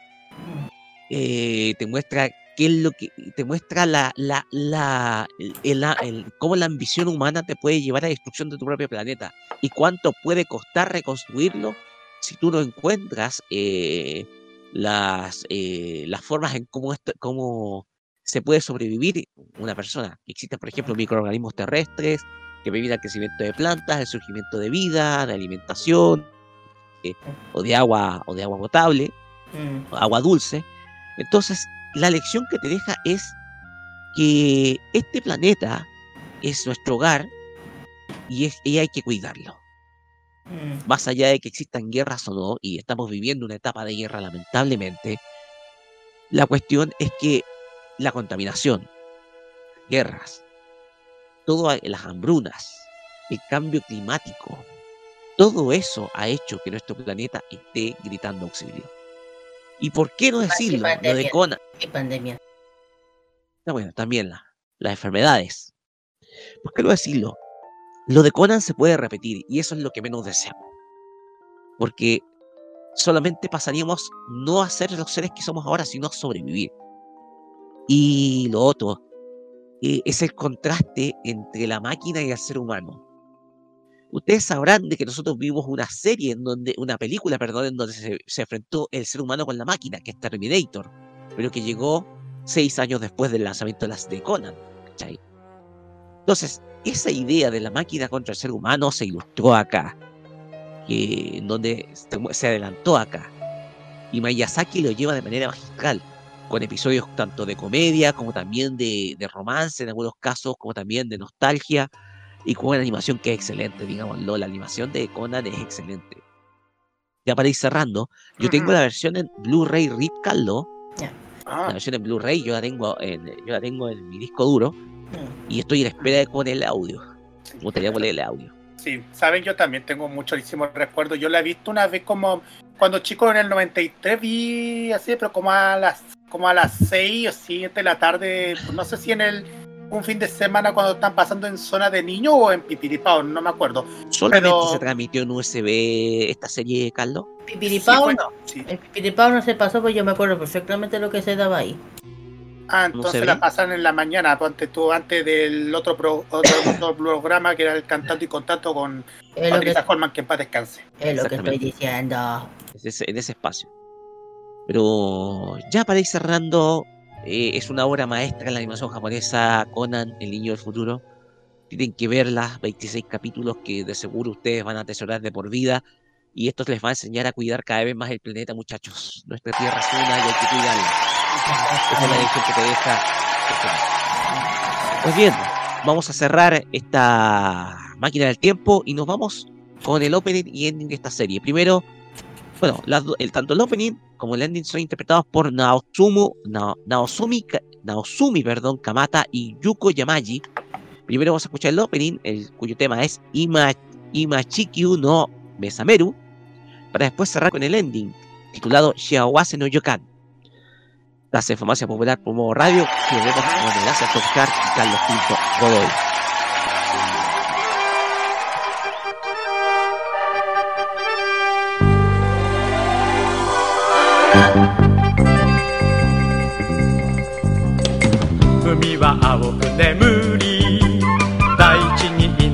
ればえそして空がそして空が明日を夢見て。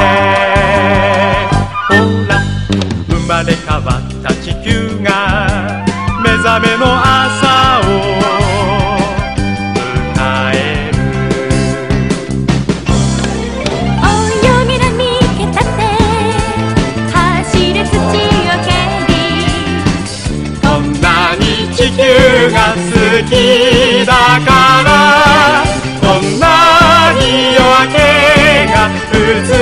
美しから。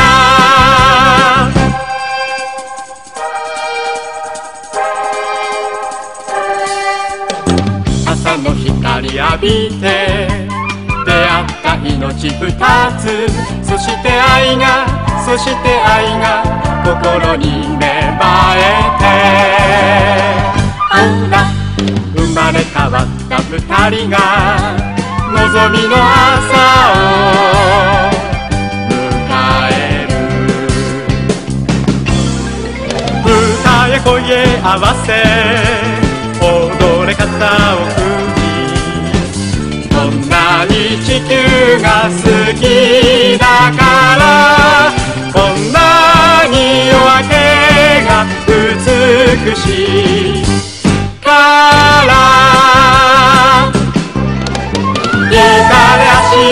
こ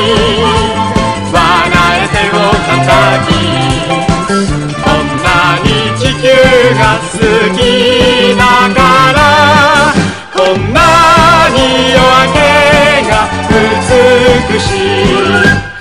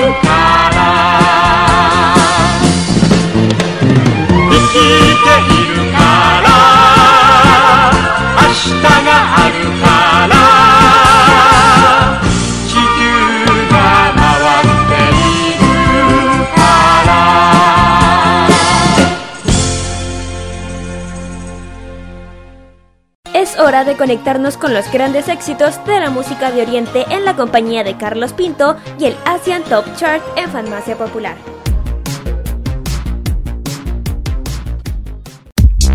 Ya como es habitual, vamos directamente a conocer los éxitos más escuchados en todo el continente asiático en este Asian Top Chart. En esta oportunidad vamos directamente a los éxitos desde Taiwán. En el décimo lugar está Fai con este tema llamado Love of Kang Lan, este tema que forma parte de, Lo- de Love Between Fairy and Devil. Noveno lugar para esta artista internacional Taylor Swift con el tema Anti-Hero, que está bajando del sexto al noveno lugar. Uy, uy, uy. Del décimo tercero al octavo lugar se encuentra Sang Yuan con este tema llamado Jiabin. Séptimo puesto manteniéndose en esta posición la agrupación Eggplant Egg y este tema llamado Gi Nai Pai. Bajando del quinto al sexto se encuentran las chicas de Idol con el tema Nude. Subiendo del octavo puesto al quinto puesto están las chicas de Blackpink con el tema Pink Venom. Cuarto lugar para Trash y el tema Love. En el tercer lugar se encuentra la agrupación Accuse 5 y el tema Finally. Segundo lugar para Xiao Aki con el tema Conscientious. Y en el primer lugar y el que vamos a escuchar a continuación se trata, se trata, se trata de Waybird con este tema llamado Red Scarf que forma parte de la película She Will Meet Again. Este tema que de hecho ya se está escuchando muchísimo allá en Taiwán. Después vamos a escuchar a Shang Wan con este tema llamado Javin que está en el octavo lugar. Vamos y volvemos para la parte final de nuestro programa.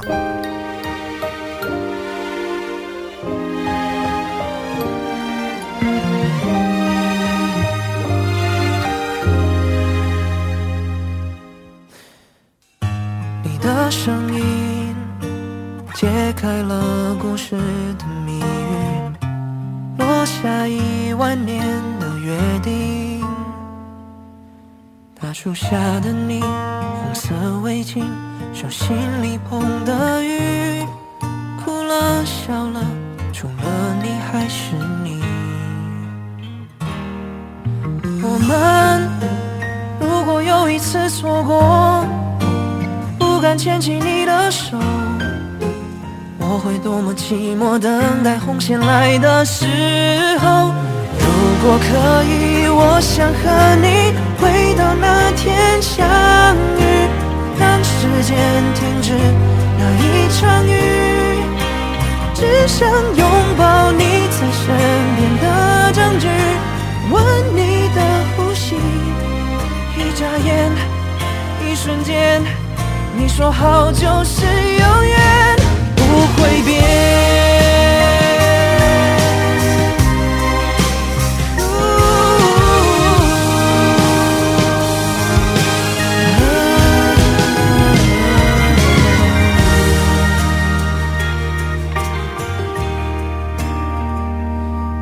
大树下的你，红色围巾，手心里捧的雨。哭了笑了，除了你还是你。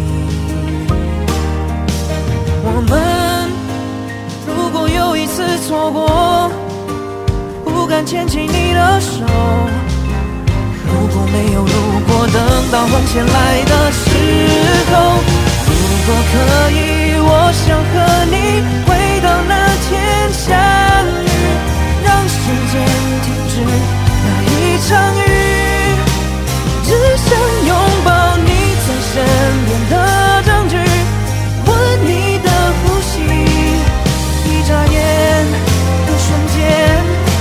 说好就是永远。如果可以，茫茫人海，千年一眼相遇，月光下转身，那就是你。红线划过深藏轮回的秘密。我挥霍运气，因为你才让我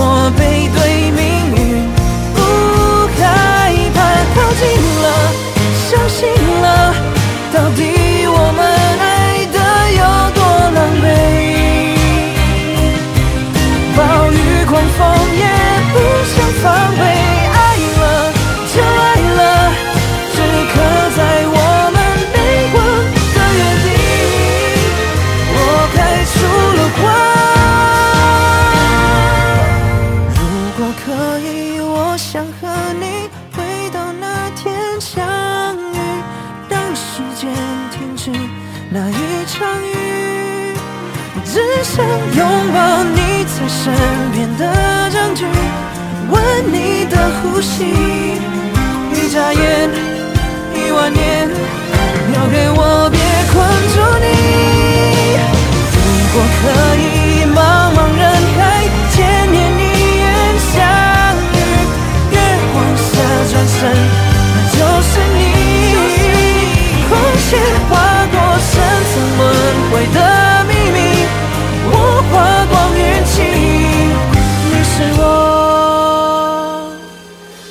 是。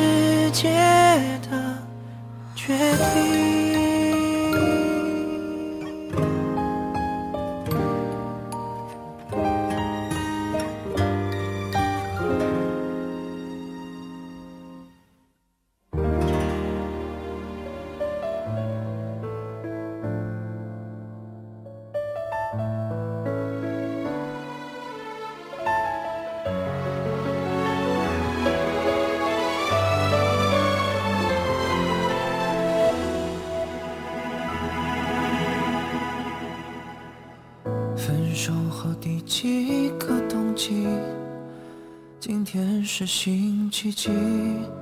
偶尔会想起你。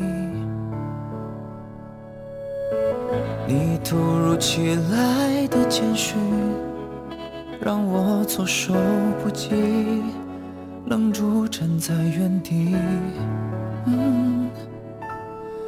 当所有人都替你开心。我却才傻傻清醒，原来早已有人为你订做了嫁衣。感谢你特别邀请来见证你的爱情，我时刻提醒自己别逃避。拿这些天一步一步走进他精心布置的场地。可惜这是属于你的风景，而我只是嘉宾。我放下所有回忆来成全你的爱情，却始终不愿相信这是命。好久不见的你有点疏离，握手寒暄如此客气。何必要在他的面前刻意隐瞒我的世界有过你？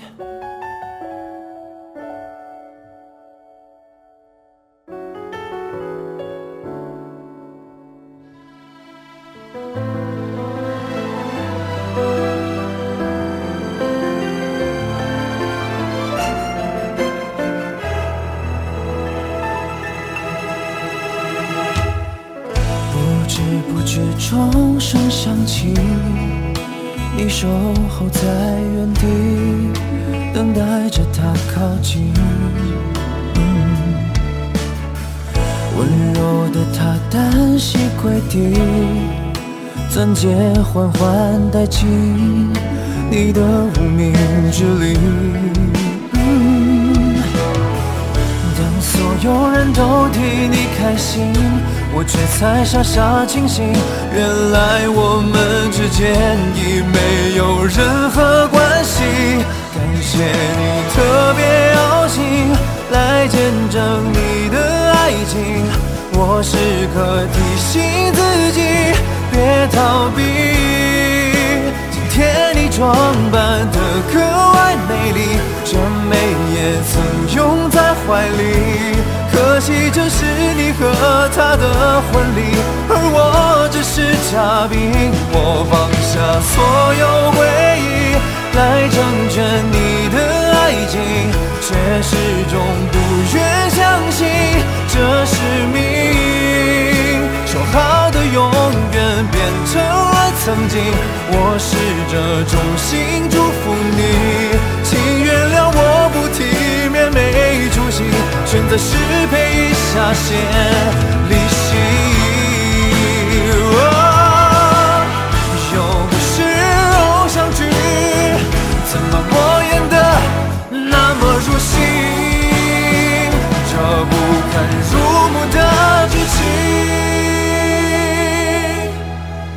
感谢你特别邀请，观赏你要的爱情，嘉宾也许是另一种宿命。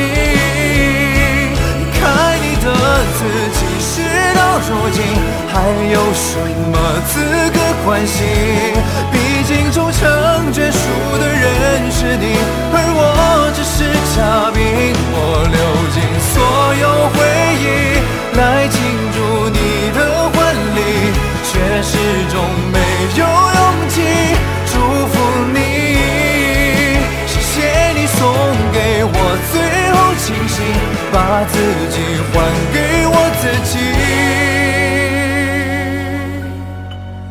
至少我还能够成为那个见证你们爱情的嘉宾。遇见你的他真的好幸运，但愿他会比我更爱你。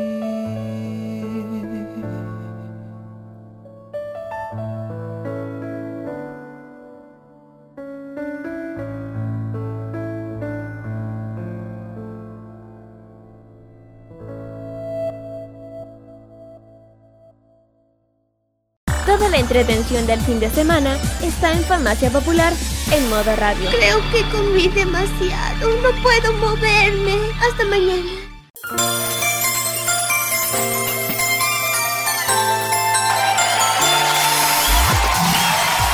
Ya chicos, curémonos. Yo estoy muerto de frío, estoy sin voz, estoy con muchos problemas, con la garganta desgastada. Despidámonos, despidámonos, despidámonos. Kira. Ah, sí, ah, sí. Mira, vamos con tu saludo al tiro. Ay, ay, ay, ay. Porque hay que entregarle a la gente al The Weekend. Ah, bueno, aquí le- ya, oiga. Bueno, eh, un saludo muy especial, bueno, un protocolo lo que siempre, habitual saludo, no tengo para qué volver a repetirlo, un saludo muy grande a todos ellos. También un saludo a la chica de Haití que tuvimos un día con ella, bien entretenido todo, con los, con los cumpleaños de, de los integrantes de, bueno, los integrantes de Haití. Lamentablemente ocurrió una cosita con él, pero no voy a hablar. Eh, bueno, igual le mando mis condolencias a, a la chica de Haití, a él, eh, porque se le falleció su abuelito. Por.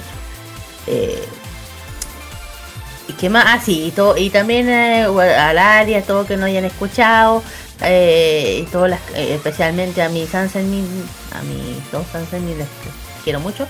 Mañana me tengo, tengo que así que ah, mejor no lo pienso.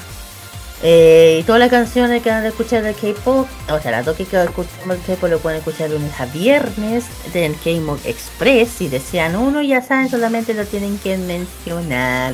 Eso. Ya. Eh, Carlos Pinto, saludo- al tiro. Gracias. Ya. Eh, saludos a toda la gente que nos han apoyado ante el transcurso de este día y también a los que nos, que nos escuchan en K-Mod. Eh, a todos, no, no quiero dar algún- muchos nombres, solamente a todos, muchas gracias por la sintonía y por el apoyo. Y, y eso, a acompañarlos luego en The Weekend. Y es. Eh, ya para terminar, eh, quiero mandar un saludo muy afectuoso primero para la Cata, que está, ha estado dando vueltas por este país, estuvo en Santiago durante este último tiempo. También mandar un cordial saludo a gente que se preocupó por mí durante por lo que pasó tanto eh, noche del día jueves viernes. Estaba muy mal. eh, se me quemaban se me quemaron las piernas, discúlpenme, hay que con el tema de las fiebres, pero igual estamos más recuperados, si ustedes me escuchan por esta voz por consecuencia de ello. Y para cerrar, mandar un saludo muy afectuoso, el saludo especial de esta semana, es para Keiki Cosplay, a quien pude ver en su streaming del día martes, el cual, gracias por tu saludo, tu saludo, te doné 5 dólares para que puedas seguir creando cositas bien bonitas, términos de cosplay, claro está, pero igual, siempre, siempre muy buena onda. La tuvimos acá el año pasado y es maravillosa como siempre. Un saludo para Kate, que siga creando, eh, siga haciendo buenos diseños y siga haciendo cosas que puedan hacer eh, alucinar a cada uno de nosotros. Ya. No, no, eh, ya, sin ser sexista, haciendo creaciones que sean muy, pero muy, muy hermosas. Así que un saludo para ella y mucho, y mucha suerte, vos, Kate. Eso nomás. Pues bien, muchachos, con lo último que nos queda de vos, nos vamos despidiendo. Creo que voy a evaluar mi participación en el The Weeknd. Por, por el tema de la voz, precisamente, porque estaba. Evalúala, evalúala. Voy a evaluarla, ¿ya? Pues bien, eh, nos despedimos. No vamos a hacer con música porque siempre nos gusta cerrar con City Pop. Y lo vamos a hacer con unas divas del estilo. Nos vamos con Henry. Esto es casi una KD Loving You. Tema del año 1980. Y pasamos a escuchar como cierre a nuestro programa. Nos pedimos. Será hasta el próximo sábado con más entretenimiento friki. Recuerden la repetición de este programa mañana domingo a las 15 horas 3 de la tarde. y el podcast desde el lunes. Nos despedimos. Un saludo grande para todos con lo último que me queda de voz y será hasta el próximo sábado. Buenas noches, muchas gracias. Arigato gozaimasu. Hasta ne, nos vemos. Nos vemos un rato más. Ya. Tómate agua. Nos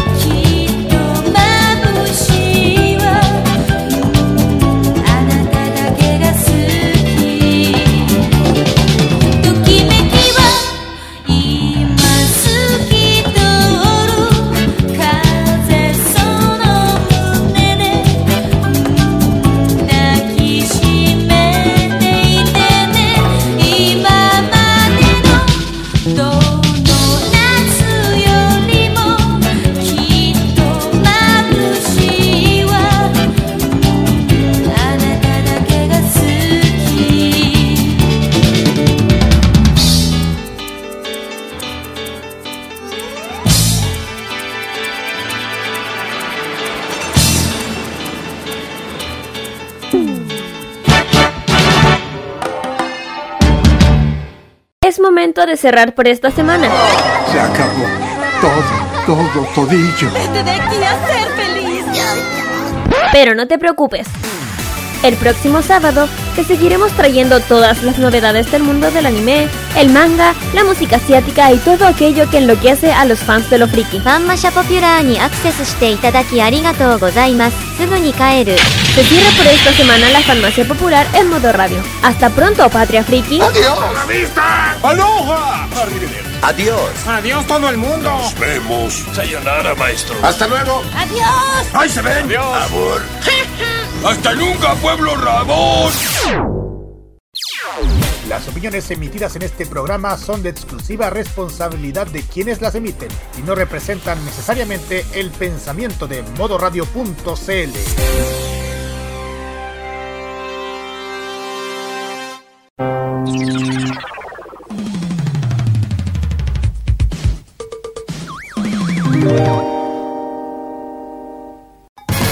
recuerdos de la música son parte también de nuestra programación.